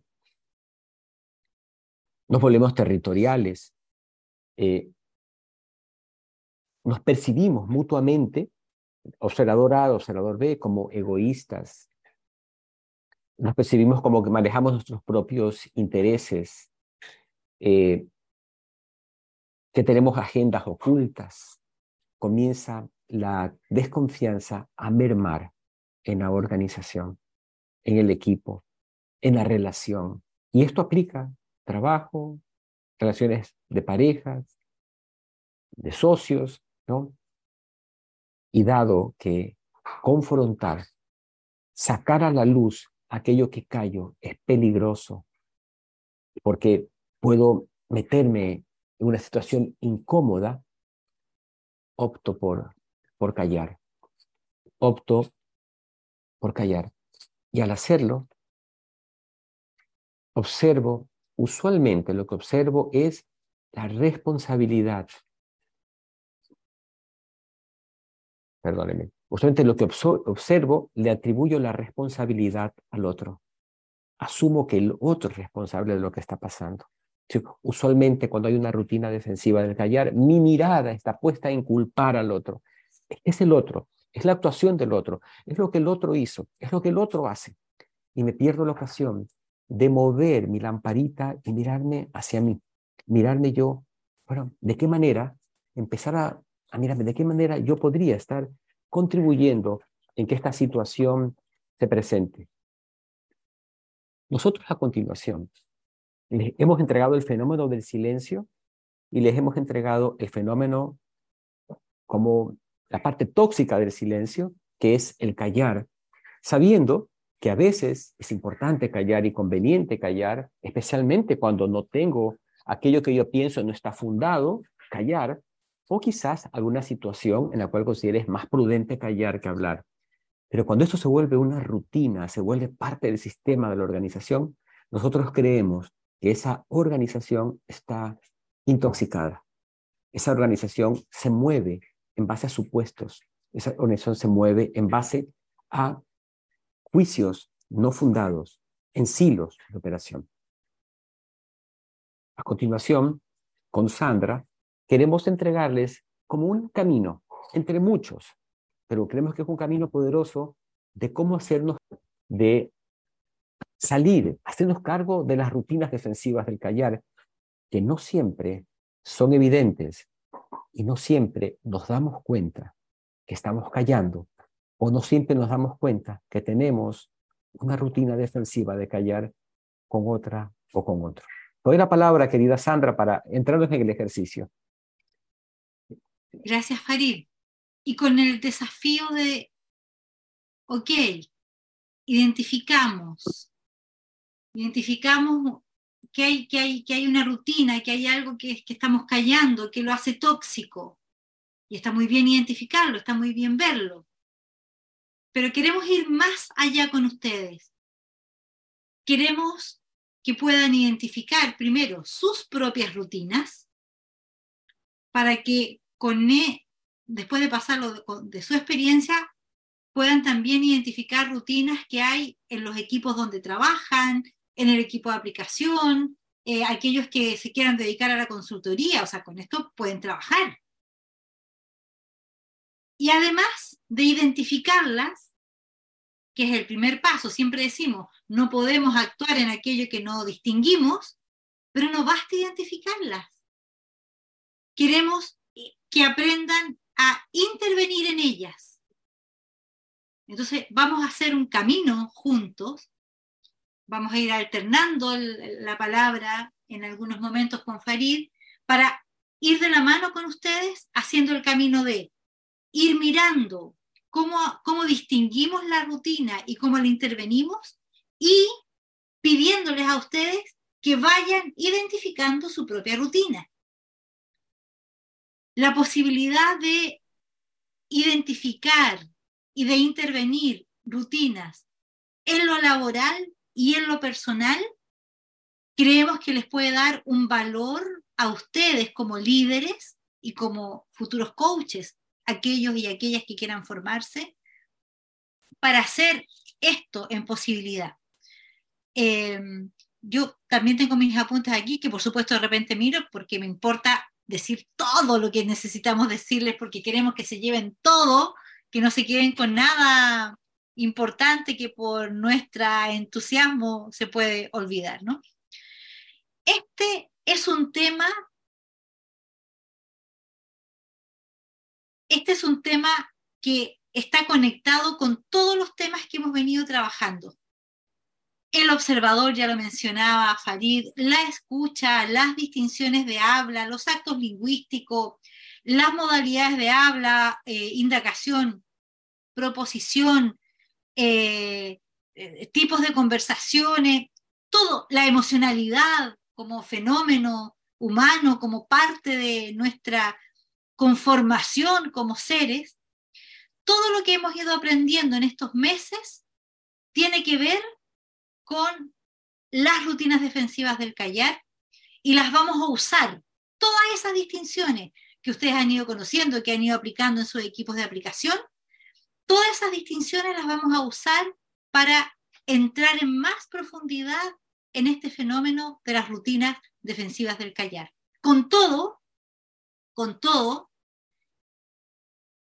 queremos dejar puesta la posibilidad de que alguno de ustedes diga, ok, lo entiendo y no voy a entrar a intervenir esa rutina.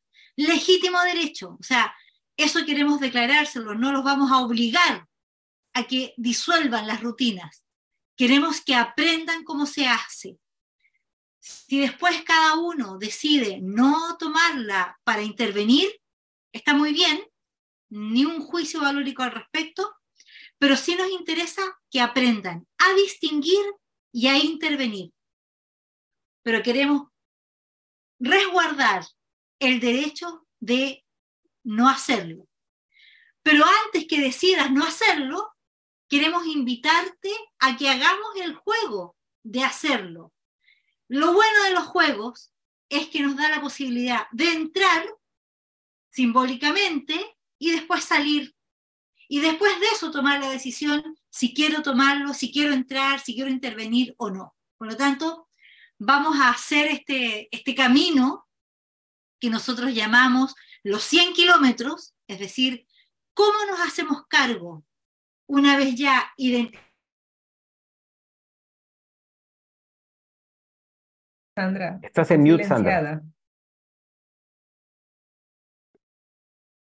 Otra vez me pasó todo el rato.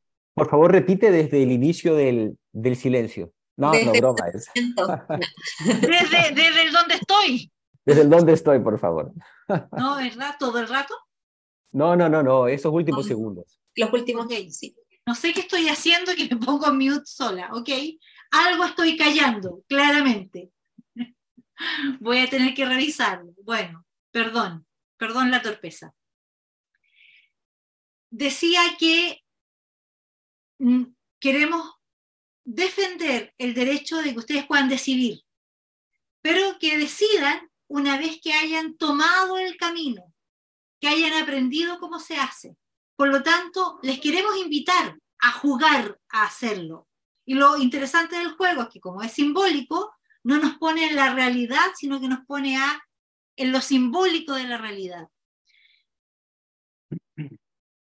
Sin embargo, tenemos la ambición que decidas después hacer un camino para transformar, pero es decisión personal.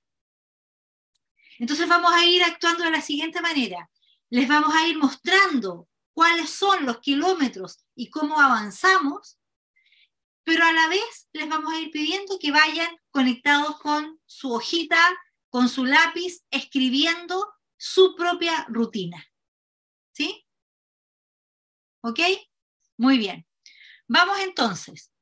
Volvamos al fenómeno, al fenómeno de la rutina defensiva del callar.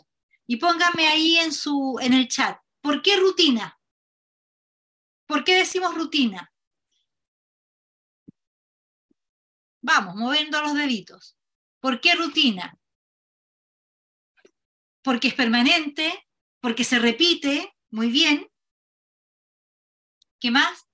porque es sistémica, porque es habitual, porque estamos acostumbrados, porque se hace habitualidad, me imagino que quieres decir Marianela. ¿Ok? Muy bien, pero hay otro elemento más que lo hace que sea rutina. Estamos tan acostumbrados, lo hacemos tan habitual, que lo hacemos desde lo no consciente. Es decir, es algo que hacemos y lo vamos repitiendo con desde un lugar que no es lo consciente. Por lo tanto, aparece. No, no, no, no es que lo piense, sino que aparece como, como, como acción. ¿sí? Y claro, e, es constante, ¿cierto? Ustedes lo están diciendo ahí. Y lo hacemos de manera no consciente. Fantástico. Muy bien. Rutina. Defensiva. ¿Qué quiere decir que sea defensiva?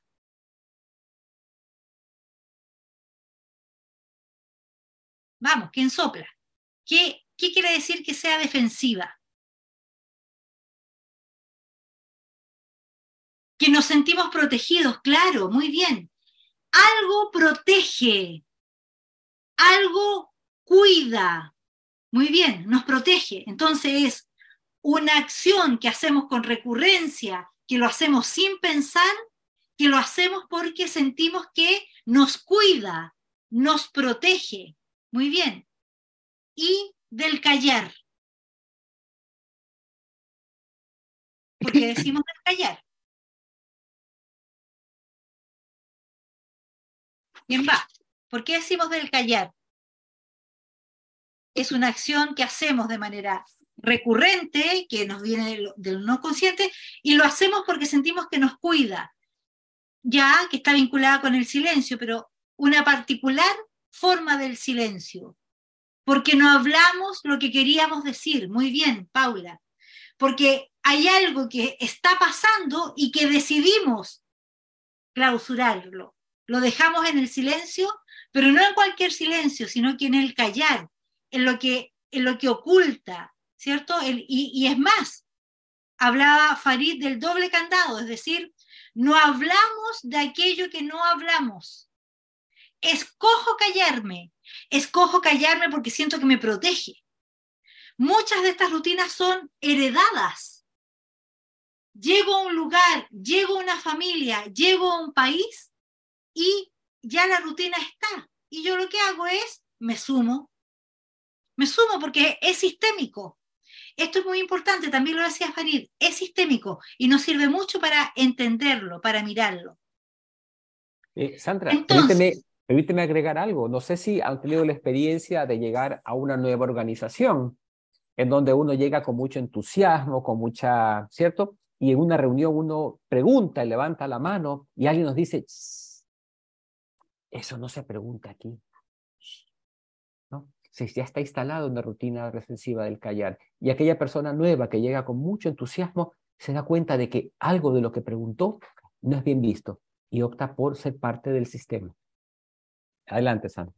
Claro, y, y si lo vuelvo a decir por segunda vez, ya no solo me advierten, a veces me echan, me aíslan, o sea, entonces asumo, asumo que es así. Entonces, callamos como mecanismo de protección.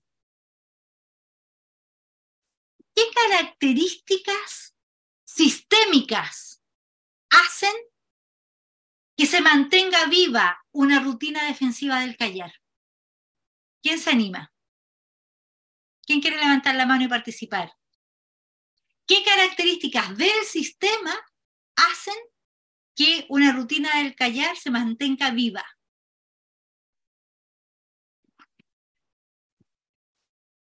María Paula, dale. Mira, Sandra, disculpa, sabes que cuando estaba cuando Farid hizo la, intervención de que a veces uno levanta la mano y callemos. Sabes que muchas familias han vivido con, con, con callar, en realidad, cosas que no se dicen.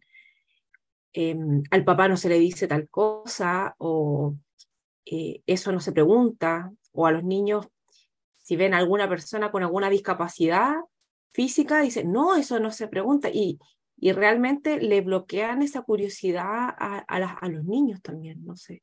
Siento que... Claro, tal cual. Y, y Farid lo decía, este fenómeno de las rutinas pasa en todos los sistemas, en los laborales, los familiares, las parejas, en todos los sistemas se callan ciertas cosas. Y eso tiene un efecto en el sistema, ¿cierto? Entonces ahora nos interesa mirar ¿Qué hace que una rutina defensiva se mantenga en el sistema? Marianela. Ah, perdón. Perdón, Paula, pensé que ya habías terminado. Me di la, la palabra, Marianela. Bueno, buenos días. Este, yo más que nada referido a lo que son las rutinas defensivas del callar en, en lo laboral, eh, a nivel de las empresas, este, que bueno, como dice claramente la frase, que impide el aprendizaje, ¿no? Porque incluso me, me, ha pasado a nivel personal de querer, este, de proponer cosas y todo, no, mejor no. Entonces, ¿eso qué hace? Em, eh, como que es para no, no, no, no, no salir de la, de la, zona de confort. Entonces, bueno, mejor no hable para no avanzar. Perfecto, porque lo que hace una rutina es que mantiene cierto equilibrio, ¿cierto? Claro, Entonces, claro. no, no, no, no, no se sale de ahí, se mantiene cierto equilibrio y se mantiene cierto, cuando mantenemos ese equilibrio, incluso sabiendo que tiene malas consecuencias. ¿Por qué? ¿Qué hace que lo mantengamos? la mediocridad. ¿Ok? ¿Sí? Muy bien. ¿Qué más? El miedo. Miedo, El miedo. ¿El miedo a qué? Miedo a, a- a que, a- que salga mal algo, digamos. Miedo a que salga mal algo, miedo a, que, a, que- a quedar solo, miedo a que lo, lo- lo- lo- puedo develar y, y los demás se corren, ¿cierto? Miedo al vacío, eh, eh, miedo a quedar expuesto, miedo a las consecuencias que eso me va a traer en el equipo. Entonces mejor seguimos callando. Uno de los elementos importantes, la emocionalidad del miedo que nos toma dentro de ese sistema y entonces nos mantenemos allí. Miedo también a, la- a lo que va a pasar con mi identidad pública, si, si abro la situación. ¿sí? Otro elemento importante que hace que eh, se siga manteniendo la rutina. Decíamos, una rutina es sistémica, es decir, afecta al sistema completo y pasa mucho que nosotros, los humanos de esta época, todavía no desarrollamos 100% una mirada sistémica y tenemos más bien una mirada lineal. Por lo tanto, nos cuesta identificar el impacto de lo que sucede cuando actúa tal persona que quizás está más allá, no la veo directamente, pero tiene un impacto en mí, porque estamos en red, porque estamos dentro del sistema y lo que hace y lo que pasa en el sistema cuando se mueve un actor impacta en todos. Eso no siempre lo vemos, vemos lo más lineal. Es más, parte de esa, de esa falta de mirada sistémica tiene que ver con que a veces ni siquiera vemos nuestro propio rol y el impacto de nuestro propio rol dentro del sistema. Y entonces seguimos actuando de manera lineal, ah, si esto está aquí nomás, no importa, ya no importa, no pasa nada. Y dejo de mirar que esto funciona en el sistema completo. Ok, entonces, vamos a entrar a esta manera de hacernos cargo y fíjense, vamos a hacerlo de, también yo les voy a traer una imagen de algo lineal, que es una carrera que vamos a hacer, entonces aquí hay que, hay que arremangarse, ¿sí? ponerse zapatillas y manos a la obra, vamos a recorrer 100 kilómetros juntos. Vamos a partir del kilómetro cero, vamos a recorrer una cantidad de kilómetros para convertir esta, esta, esta carrera lineal en un círculo virtuoso de aprendizaje. Miren el salto que vamos a dar, también en términos de pensamiento. Vamos a hacer una carrera que empieza lineal, pero que en algún momento la vamos a convertir en un círculo virtuoso de aprendizaje para abordarlo sistémicamente. Punto cero de los 100 kilómetros. Aquí me voy a poner bien a la orillita para alcanzar a recorrer los 100 kilómetros. Punto cero. Descubrir cuál es tu, mi rutina defensiva del callar. La de cada uno, la de cada una. Y aquí vamos a empezar con esto que les decía. Vamos a ir mirando las características, pero te toca trabajar en tu propia rutina, en identificarla. Ay, ay, ay, ¿y cómo la identifico? ¿Cómo la descubro? Aquí les voy a dar dos pistas. Primero, igual que un coach, igual que un líder, tiene que desarrollar el olfato. Vuela. ¿Dónde le duele? Allí donde hay un dolor, es posible que haya vinculada, relacionada, una rutina. Entonces, primera, primera orientación para empezar la carrera de los 100 kilómetros, identifique su rutina. ¿Cómo la puede identificar? Primero huela dónde está su dolor y luego hágase una segunda pregunta. En ese dolor, ¿qué estoy callando? Si le cuesta mucho, le voy a prestar un comodín. Si con todo eso le está costando, el comodín es llame por WhatsApp a su coach, escríbale un mensajito. Los coaches están dotados de una especial herramienta para sacar rutinas. Así es que usted le está costando, escríbale a su coach. Entonces, primera cosa, pregúntese dónde le duele. Segundo, si en ese dolor está asociado algún callar, a algo que ni hablo, ni digo. ¿Sí? Y por favor, eh, Hugo, vamos a la lámina de el ejercicio en blanco. Me parece que es la 11. No, pero no me la muestres todavía, solo tenla ahí a vista. Te la pido en un segundo. Sí.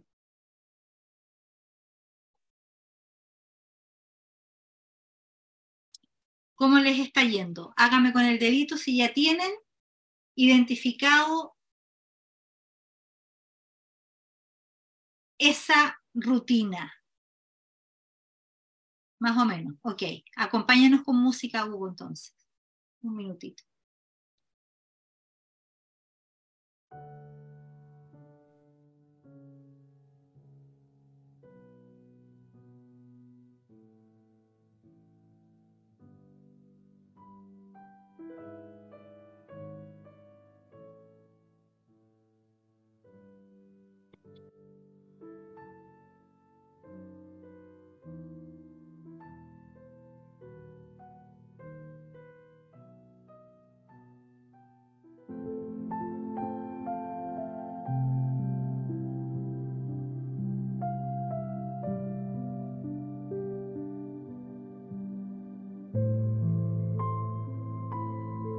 Puedes identificarla con alguien muy cercano de tu familia, en tu sistema laboral, con tu pareja, con tus hermanos, con tu jefe, con una compañera. Otra cosa importante, puede ser que en esa rutina no estoy sola, capaz que estoy viviendo ese callar con mi hermana. O sea, estamos juntas sufriendo ese dolor. O en mi equipo, y somos tres en mi equipo.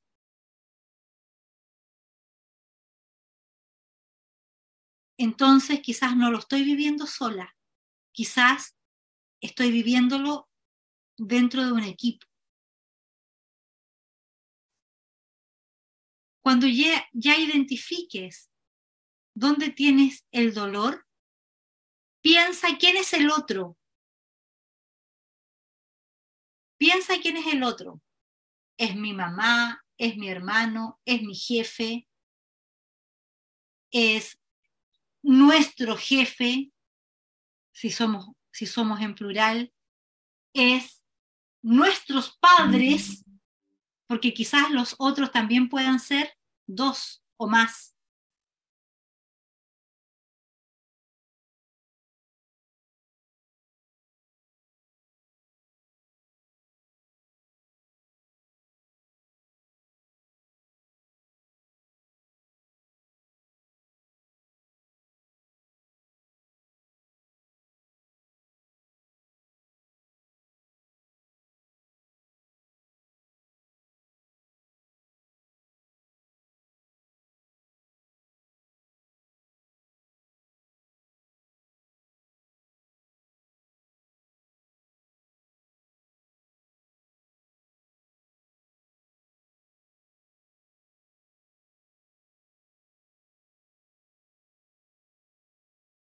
Muy bien.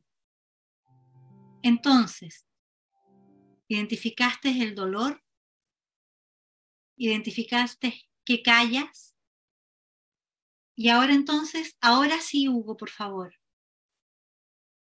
Vamos a la imagen, esta que está ahí.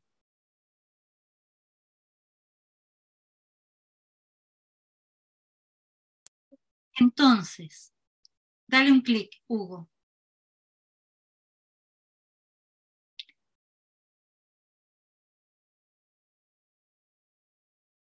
En el primer recuadro que dice uno, van a ser ustedes, el observador que son ustedes o tú y tu, y tu equipo.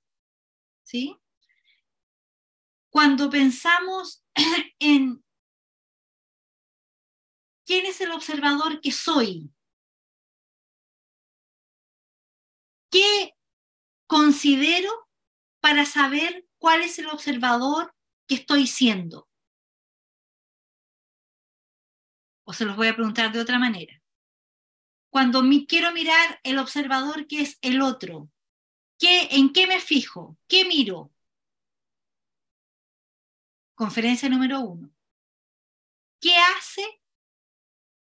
Piensen en el osar si quieren. El observador que estoy siendo. ¿Cómo reconozco el observador que estoy siendo en este momento en la vida?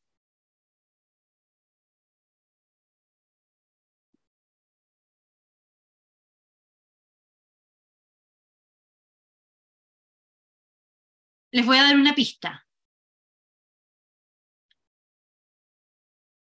El observador que soy lo puedo identificar a propósito de los tres elementos que hacen mi integralidad como ser humano. ¿Cuáles son esas tres vertientes, esos tres ejes que hacen y conforman mi integralidad como ser humano, mi coherencia como ser humano?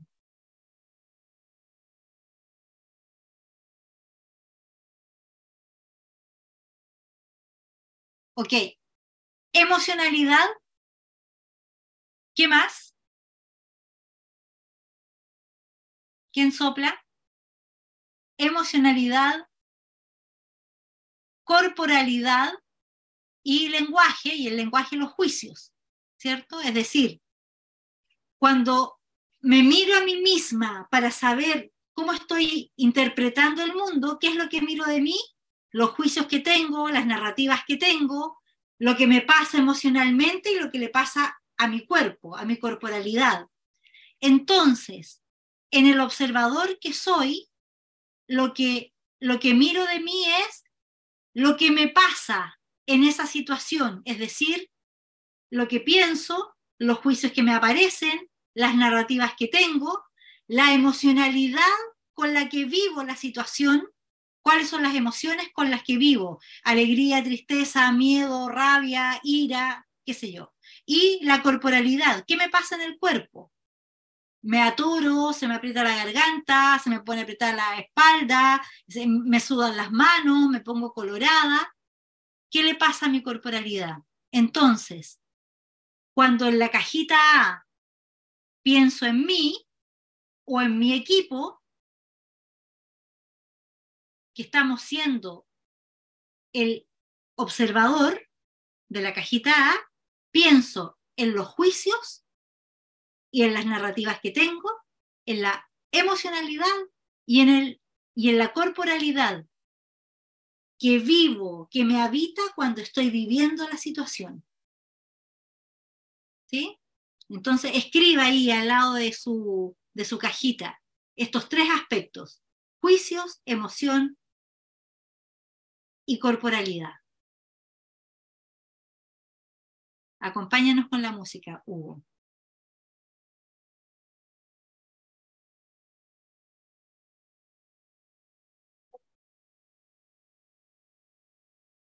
Lo que te está pasando a ti o a tu equipo cuando están viviendo la situación. ¿Qué juicios? ¿Qué cuentos me cuento? ¿Qué narrativa tengo? ¿Qué emocionalidad y qué corporalidad?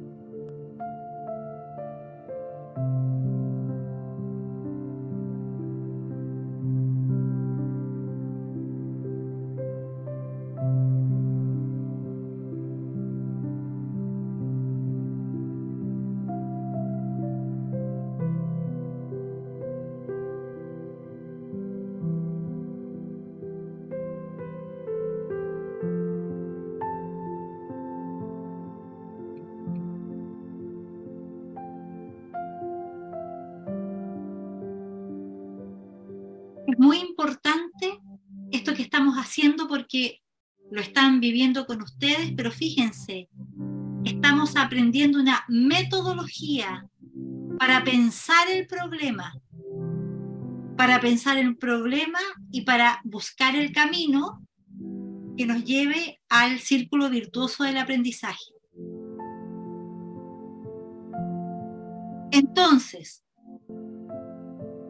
una vez que ya me ya estoy en, la, en el recuadro número uno, gracias Hugo, voy a ir directo a la caja 2. Haz clic, por favor, Hugo.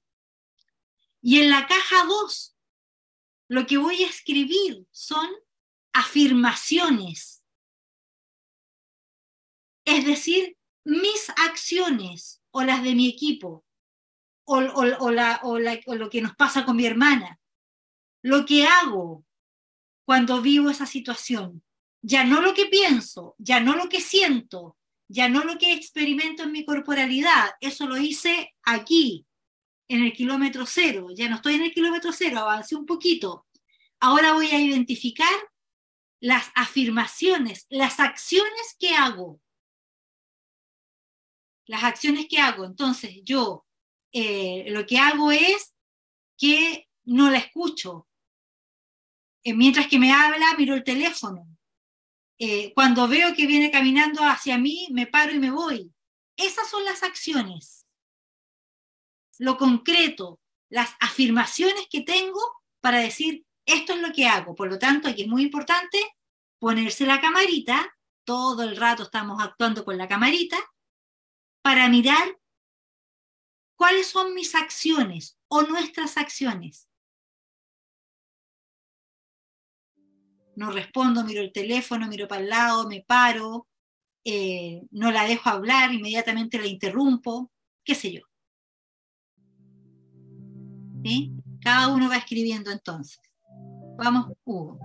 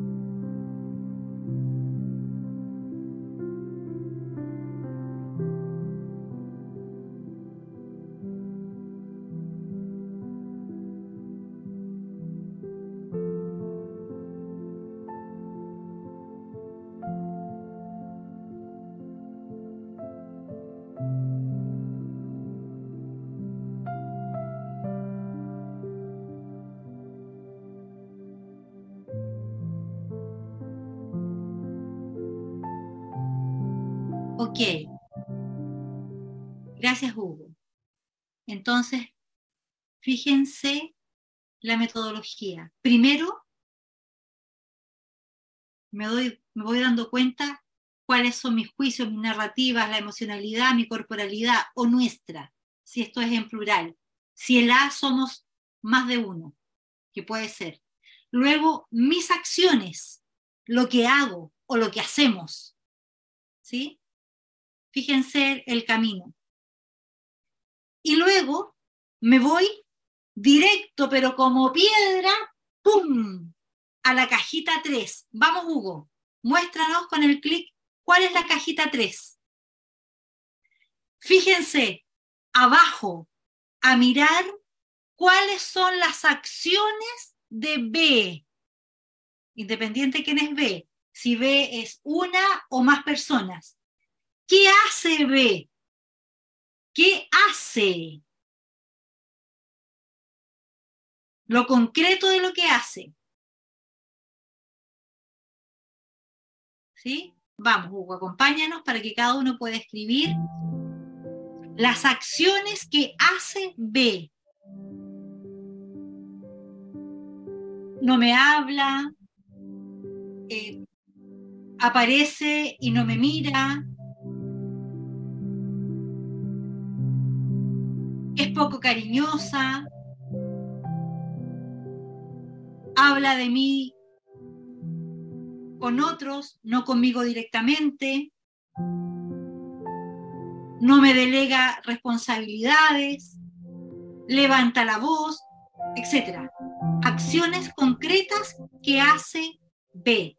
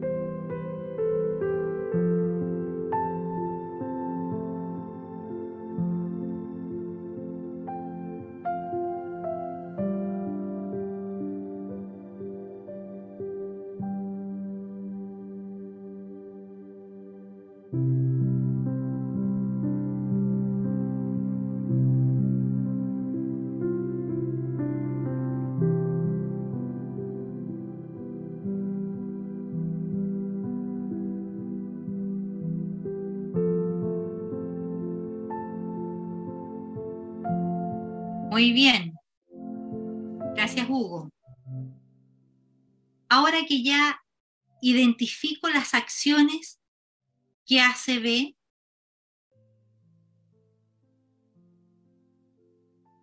voy a ir a la caja 4.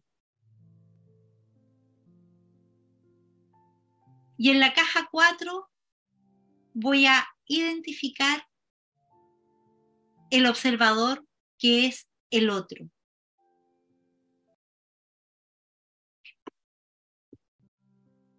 ¿Con qué dificultad me podré encontrar?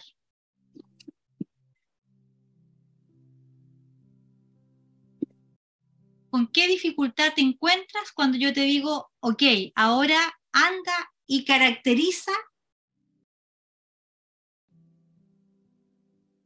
a B?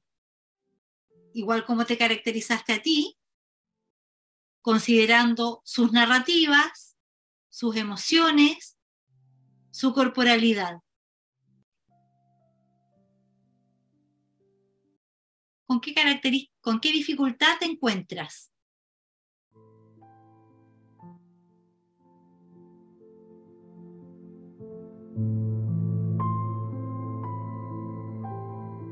Luz, Luz dice, es su interpretación. Perfecto. ¿Qué quiere decir que, es su interpretación? Que lo que veo de B, fíjense, no es B, es lo que veo de B. Porque tal como dice Julio, no lo conozco realmente, no la conozco realmente. Es lo que yo pienso, que piensa, es lo que yo creo que siente.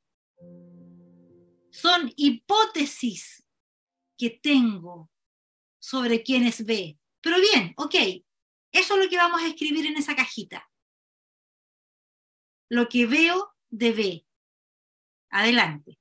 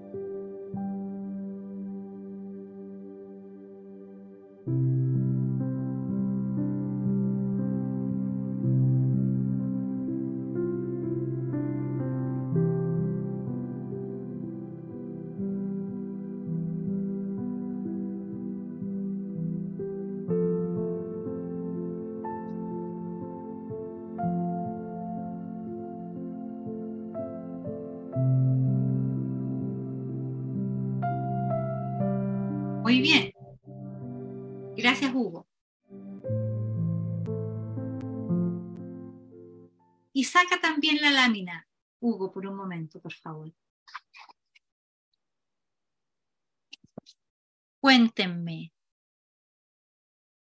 en esta rutina que identificaron, ¿cuánto tiempo han sostenido esta rutina?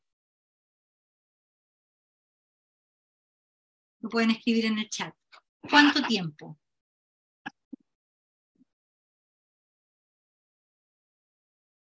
¿Cuánto tiempo han sostenido la rutina? Varios años. Varios, Paula, ¿cuánto? Más o menos. ¿Cuánto? Pongo una cifra, jueguesela. Tres. No, que pasó muy rápido, no alcancé a ver. Cuatro años. Cinco años. Un año. Treinta años. Siete años un año, ¿ok? Fíjense, esto es una característica interesante de mirar. Siete meses. Las rutinas entonces suelen ser situaciones que vivimos por mucho tiempo. ¿Y qué nos pasa cuando hay algo que lo vivimos tanto tiempo, tanto tiempo, estamos ahí acostumbrados a vivirlo de esa manera? ¿Qué empezamos a creer de eso que vivimos? Dígalo con micrófono abierto. Cuando vivo algo tanto tiempo, sí, se convierte en hábito. ¿Y qué empieza a pasar? Es real. Bueno, la realidad. Juicios maestros. Ya se transforman en juicios maestros, en, en juicios que van diciendo, esto es así. Empiezo a sentir y a vivir esto como que fueran certezas. Se normaliza, se hacen como que mi mente, alguien dice ahí, María Paula, mi mente empieza a creer que esa es la realidad. Entonces empiezo a vivir como si esto fuera así y claro, me resigno. Y cuando yo creo que el mundo es y las cosas son de una determinada manera, lo que me pasa es que me cierro a seguir buscando. ¿Sí? Y empiezo a actuar de esa manera. Y si llevo actuando de esa manera, con esta fórmula, siete meses, dos años, treinta años, cinco años, siete años,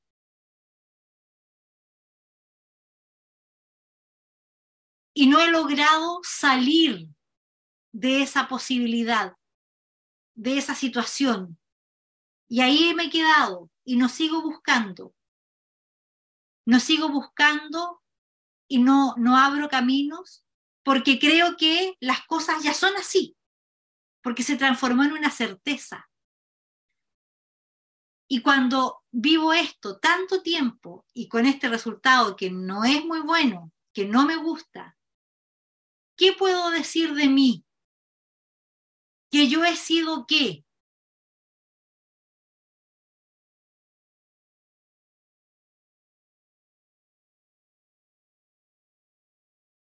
vamos, mediocre, ¿sí? Víctima, puede ser, víctima, ¿qué más? Ok, he sido víctima, pero me sigo quedando ahí. ¿Por qué? ¿Por qué no lo he podido resolver? ¿Qué pasa conmigo que no lo he podido resolver y sigo viviendo ahí? Resignación, sí, es la emocionalidad que me habita, ¿sí? Estoy en mi zona de confort, ¿ok? He sido incompetente, gracias Marianela, no he tenido las competencias para salir de ahí. No es que soy una mala persona, soy una desgraciada, el otro es un no sé cuánto. He sido incompetente para salir de ahí. Y cuando soy incompetente en algo, tengo la maravillosa posibilidad de aprender y, hacerme competente. Entonces, miren, miren esta, este camino que empezamos lineal y que llega un momento en que lo puedo convertir en un círculo de aprendizaje. Y para convertirlo en un círculo de aprendizaje, de así tal como ustedes lo tienen ahí ahora en su, en su, en su esquema. ¿Cuál es el primer punto, el primer espacio, el primer lugar en el que podemos intervenir? ¿Ya? En el reconocerlo, en, en los juicios, en los juicios de quién? El observador que es quién? En los propios. ¿cierto? En el observador que soy yo misma. Entonces, el primer lugar para intervenir, para generar la transformación que buscamos es intervenir en el observador que estoy siendo. Ese es el primer espacio de intervención. Y para intervenir en el observador que estoy siendo, entonces tengo tres grandes posibilidades. Mis juicios, mi narrativa, mi emocionalidad y mi corporalidad. ¿Se acuerdan? Tres dominios en los que podemos intervenir del, ser humano y en mí también. Pero para intervenir en mí misma, para entrar en ese territorio en el que me reconozco incompetente, no lo he sabido hacer, ok, voy a aprender. ¿Qué es la primerísima declaración que necesito hacer para entrar en ese territorio de la intervención? ¿Cuál es la primera declaración que debo hacer yo misma? El no sé, fantástico Nahum. El no sé que me abre el espacio, que me abre, el no sé es como una puerta mágica que nos abre la posibilidad de la innovación, de la búsqueda, de decir, sí, ok, no sé, hasta el momento no he sabido hacerlo, no sé. Y me deja en un territorio de humildad, fíjense, me permite el no sé poner en cuestionamiento y generar la duda sobre mis propias creencias, sobre mis propios juicios de esa certeza que he ido construyendo. Porque como creía que, bueno, ya es así, lo asumí como certeza y ya sé cómo son las cosas, ya sé cómo es el otro, si el otro ya sé lo que piensa. En cambio, aquí me estoy poniendo en duda. Y en esa duda, cuando me pongo en el lugar de la duda, aparece algo maravilloso, que es la esperanza de que se pueda construir algo distinto.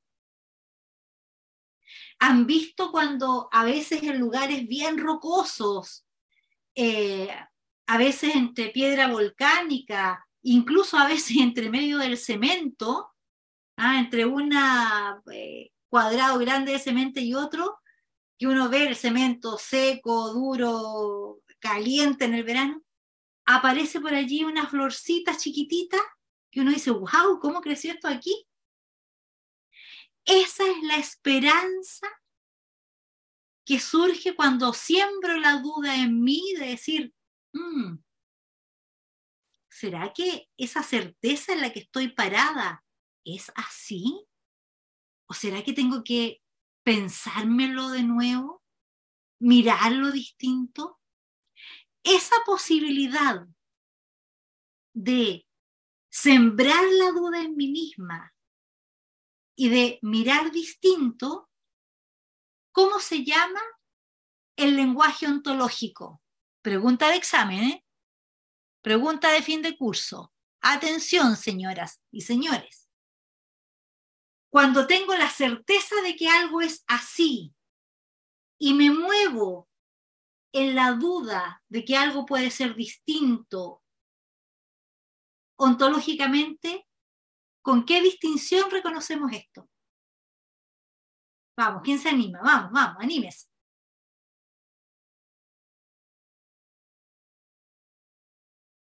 Ya, el aprendizaje de primer orden me sucede, sucede cuando ya he logrado hacer algo, pero fíjense la pregunta cuando estoy en la certeza de que las cosas son de una manera determinada, esto es así, Si yo ya estoy segura, este señor piensa de esta manera, no me valora, eh, no, no cree en mis capacidades. Yo creo que es así y de ahí no me saca nadie. ¿Cómo le llamamos a eso?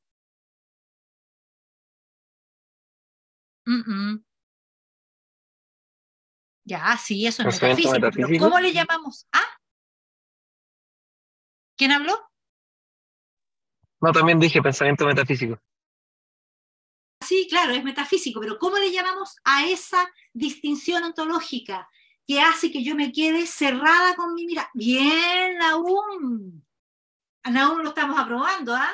Fantástico. Enfoque único, porque creo que el mundo es así, porque tengo la certeza que sé cómo el otro piensa, que sé que tiene este juicio, que no, no, lo que siente es desprecio, lo sé, enfoque único. Y cuando siembro la duda, me muevo hacia qué enfoque? Dígalo. Múltiple, muy bien. Ya, varios acercándose a la aprobación, muy bien.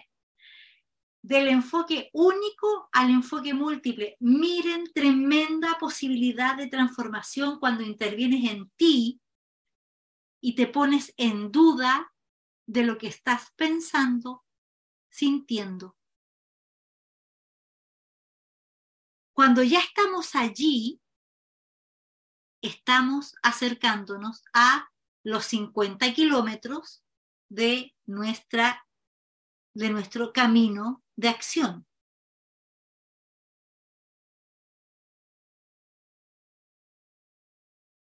Estamos desplazándonos desde, primero desde mí.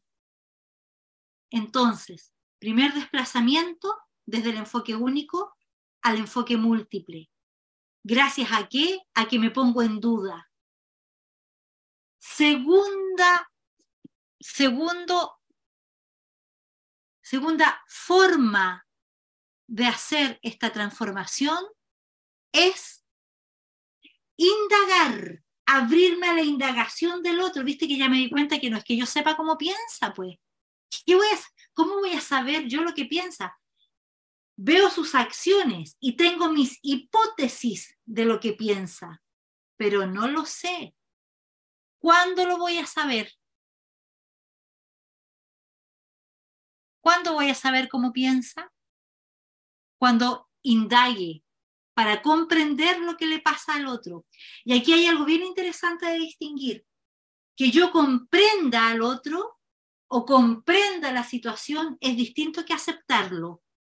A veces nos negamos a la posibilidad de comprender porque como que en algún momento, en algún punto de nuestro, de nuestro cerebro, pensamos que si comprendo, acepto. Y no necesariamente. Yo puedo comprender una situación y igualmente sigue siendo inaceptable. ¿Se fijan que es distinto? Pero primera cosa tengo que indagar. Indagar para entender cuál es la situación, para entender los juicios del otro, para entender qué significan las acciones que hace. Y ahí sí que ya estamos en los 50 kilómetros. Y desde ahí, cuando me doy cuenta que hay un otro que es distinto de lo que yo pensaba, hay también un desplazamiento emocional en mí.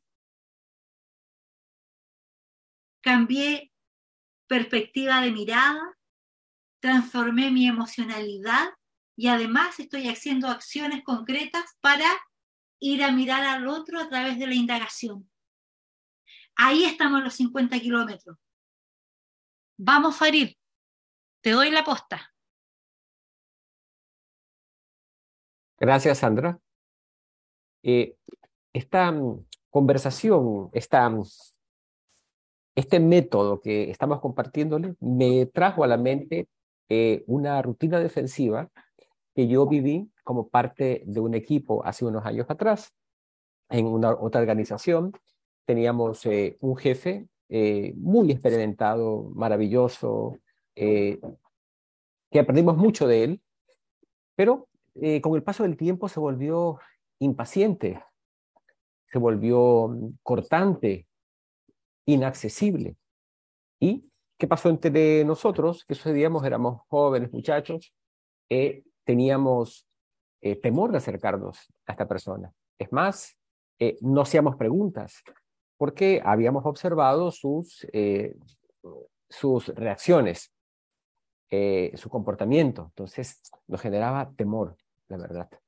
Y hicimos un ejercicio parecido, ¿no? de comprender todos los pasos que Sandra nos ha, nos ha ido llevando, ¿no? porque hasta el momento operaba nuestro observador. ¿No? Y nuestro observador, al ver las acciones que hacía el otro, pues en consecuencia nosotros actuábamos de la manera como actuábamos. Tuvimos la guía de alguien maravilloso, una mujer en realidad, que nos mostró algo. Nos dijo, desplácesen ahora, ¿sí? Dejen sus juicios, eh, aquellos que ustedes opinan de esta persona, ¿cierto? Y piensen qué creen que le sucede a su jefe. Hicimos un trabajo precioso y uno de los desplazamientos más grandes que descubrimos era que nos dimos cuenta o pensamos, tal vez nuestro jefe está envejeciendo, tal vez nuestro jefe tiene miedo de no sentir que está mm, a las exigencias del, momento actual. Tal vez nuestro jefe está pensando y teme retirarse. ¿Qué sucedió en todos nosotros cuando hicimos ese ejercicio? Es que nuestra mirada se movilizó al sentimiento de rechazo que sentíamos hacia, hacia él, hacia un sentimiento de aprecio, de ternura, de compasión. Una compasión entendida positivamente, en el sentido de decir, caracholes, nunca me había puesto a pensar que tal vez aquello que le sucede a esta persona es esto. Y no es porque no nos aprecia, que no nos quiere, ¿de acuerdo? Es simplemente esto. Eh, a donde quiero llegar con este ejemplo, Julio, era que a veces, tal vez, haciendo estos 50 primeros kilómetros, ya hemos logrado modificar nuestro observador, ¿no? Sin necesidad de preguntarle al otro. Fíjate, porque a veces es posible que la persona con quien tú sientes esta mm, emoción, estos juicios, ya no está, ya no está presente en este planeta, ¿de acuerdo? Pero sigues almacenando, eh, manteniendo ese sentimiento eh, pesado hacia el recuerdo de esa persona. Y a veces hacer el ejercicio solamente los 50 primeros kilómetros que, que Sandra nos plantea nos ayuda a modificar nuestra mirada, nos quita un peso de la espalda. En este caso, no le llegamos a preguntar a, nuestro jefe si eso era lo que le pasaba. ¿sí? Tal vez era eso y tal vez no lo era, como tú dices, Julio. Lo que sí quiero, quiero compartirles es que modificó de manera importante nuestra relación con él. O sea, cambió la relación. Ya era, la relación se convirtió en una relación de cuidado, de, afecto, de, de, de, consideración, de comprender. Esto es lo que quiero decir. Pero muy bien. Ahora vamos a, ah, me acordé porque es una historia muy bonita, que le tengo mucho cariño en mi vida a esta persona y a esa, y a esa, a esa experiencia.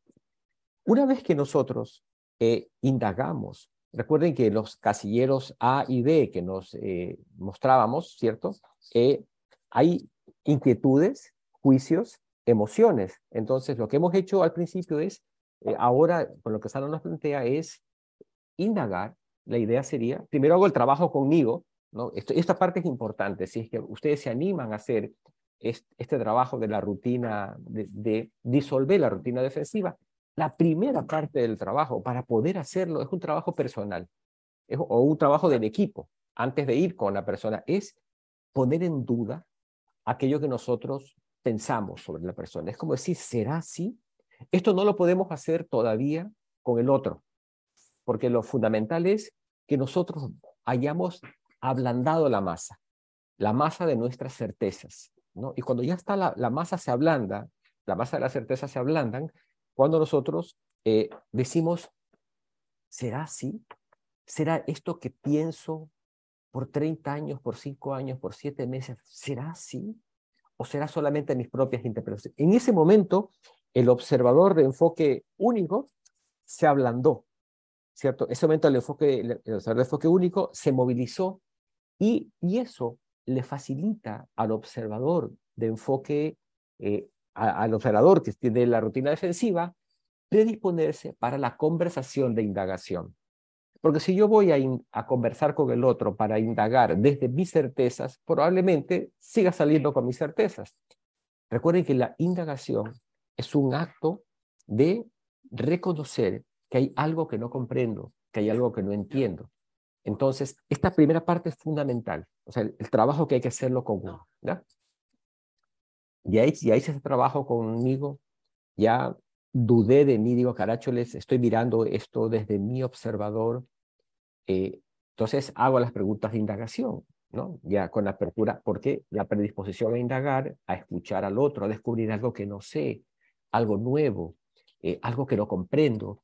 eh, y la única manera de hacerlo es a través de la indagación, ¿no? Pero con este recorrido que Sandra nos pone estos primeros 50 kilómetros, ¿no? Entonces yo quisiera pedirles eh, en sus hojitas que están anotando, eh, ¿qué preguntas harían? ¿Qué indagaciones harían a la persona con quien usted reconoce que tiene una rutina defensiva? Escriba algunas preguntas. Hágale, como dijo Sandra, como un, eh, como un laboratorio. No sabemos si va a tener esa conversación, no sabemos si se va a animar a hacerla, solamente hágalo. ¿Qué preguntas no ha hecho? ¿Qué preguntas pudiera usted hacer para comprender las acciones, el comportamiento del otro? Escríbanla, por favor. ¿No les parece interesante tener respuesta a esas preguntas? Durante mucho tiempo vivimos con unas certezas, con unas respuestas que nosotros nos dimos. Y de pronto se abre la posibilidad de hacer unas preguntas, de comprender más allá. Bien, entonces, cuando nosotros empezamos el programa, allá al inicio, meses atrás, eh, vimos que habían como dos modalidades eh, para hablar. La una modalidad es desde la indagación, cuyo objeto es comprender, desplazarnos del enfoque único al enfoque múltiple, comprender al otro a través de las preguntas que hacemos. Es la, una. la otra modalidad que nosotros trabajamos era la modalidad de la proposición.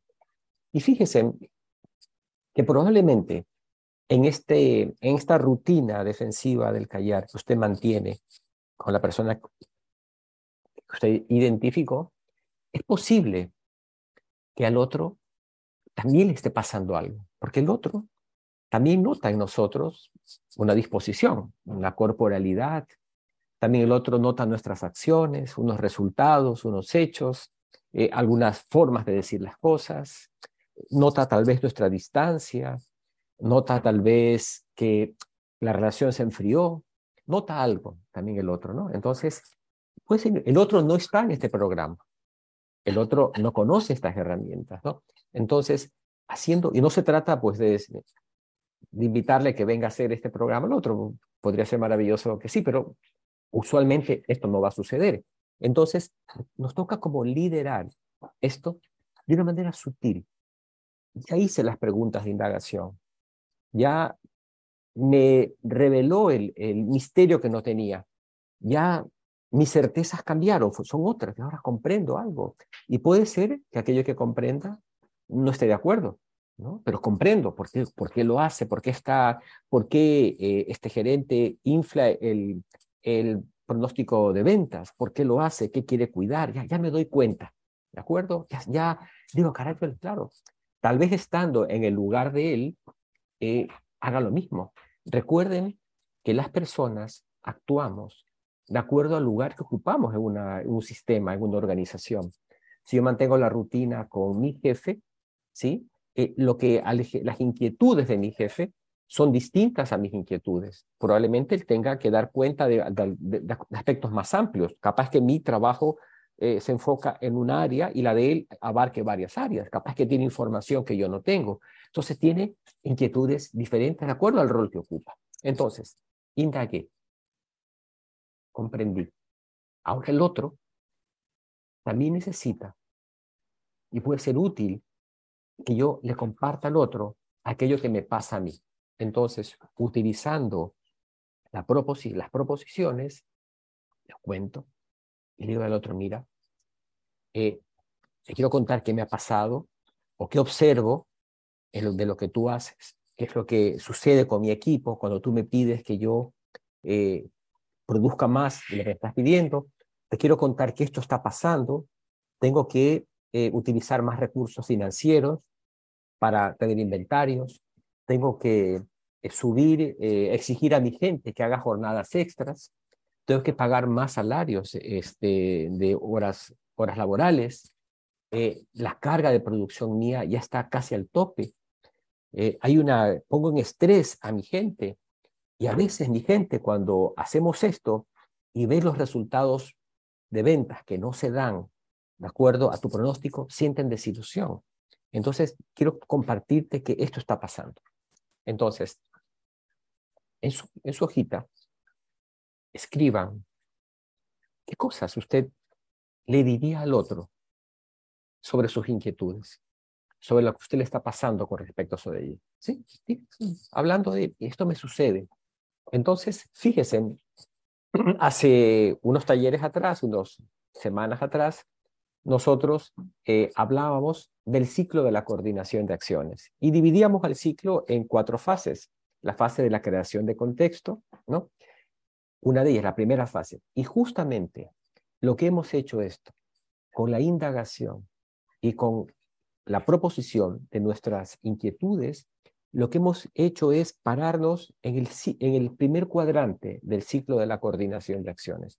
Porque lo que viene a continuación es una conversación de acordar promesas con el otro, llegar a acuerdos con el otro. Es decir, en base a lo que ya comprendo, lo que te sucede a ti, y también en base a lo que te he dicho, ¿qué acuerdos podríamos llegar? Entonces, ahí viene el momento de hacer las peticiones, viene el momento de establecer los compromisos, viene el momento de la negociación. Entonces, ahí nos vamos a situar nuevamente en el ciclo de la coordinación de acciones y nos vamos a mover al cuadrante de las peticiones, que es importante. Fíjense, para salir de esto, para entrar en un círculo virtuoso, ¿sí? es importante hacer peticiones, hacer promesas, hacer nuevas, hacer, establecer promesas, acuerdos y, y negociarlos, ¿no? y ponernos de acuerdo cómo lo vamos a realizar. No quiero entrar a, a revisar todo el ciclo de la coordinación de acciones, que ya lo vimos en un taller anterior, pero lo que quisiéramos reforzar en esta parte es que el camino que sigue a continuación es hacer un ciclo de coordinación de acciones con el otro, recordando que el contexto tiene que ver con comprender la inquietud del otro, indagar la, inquietud del otro, compartir mi inquietud, llegar hacernos peticiones mutuas y llegar a una promesa. Una promesa, negociar los términos y bueno, y lo que viene adelante ya, lo, ya van a recordar, cumplir la promesa, el valor de la palabra, la impecabilidad, el seguimiento, el recuerdo, este, mira, ¿te acuerdas que acordamos esto? No nos desviemos, mantener esa promesa, hacer que esa promesa se convierta en un círculo virtuoso. El ciclo de la coordinación de acciones es un círculo o un ciclo virtuoso de acciones que yo hago con el otro. Y esto es justamente la propuesta que les queríamos traer y por eso Sandra nos mencionó hace un rato que, que hacernos cargo de disolver una rutina defensiva del callar no es simple no es simple. Se requiere ambición, se requiere esperanza, es decir, será tanto tiempo esto, es posible, será posible que haya una forma distinta de hacerlo. Y en muchos de los casos sí es posible, sí es posible. Y aquí le hemos, hemos querido entregar como un repertorio, un caminito que le permita llegar a esos 100 kilómetros. Y los 100 kilómetros termina justamente en cuando hago una promesa con el otro. Y por supuesto, todos los elementos que están involucrados en la promesa. Esto es, ahora, el siguiente paso de lo que usted anotó en su papel, ¿sí? Es animarse, mirar, evaluar y decir, me animo, me animo a, a seguir estos pasos, ¿Qué pasaría si, si lo hago? ¿Qué posibilidades se abren en mi vida si me animo a tener esta conversación? O que también es válido decir, ah, en base a lo que ya conversamos en este programa y en base solamente a mover mi observador y ya me di cuenta, capaz que es suficiente y con eso ya, no voy a tener la conversación, pero logré también desplazar mi observador. Está en su territorio.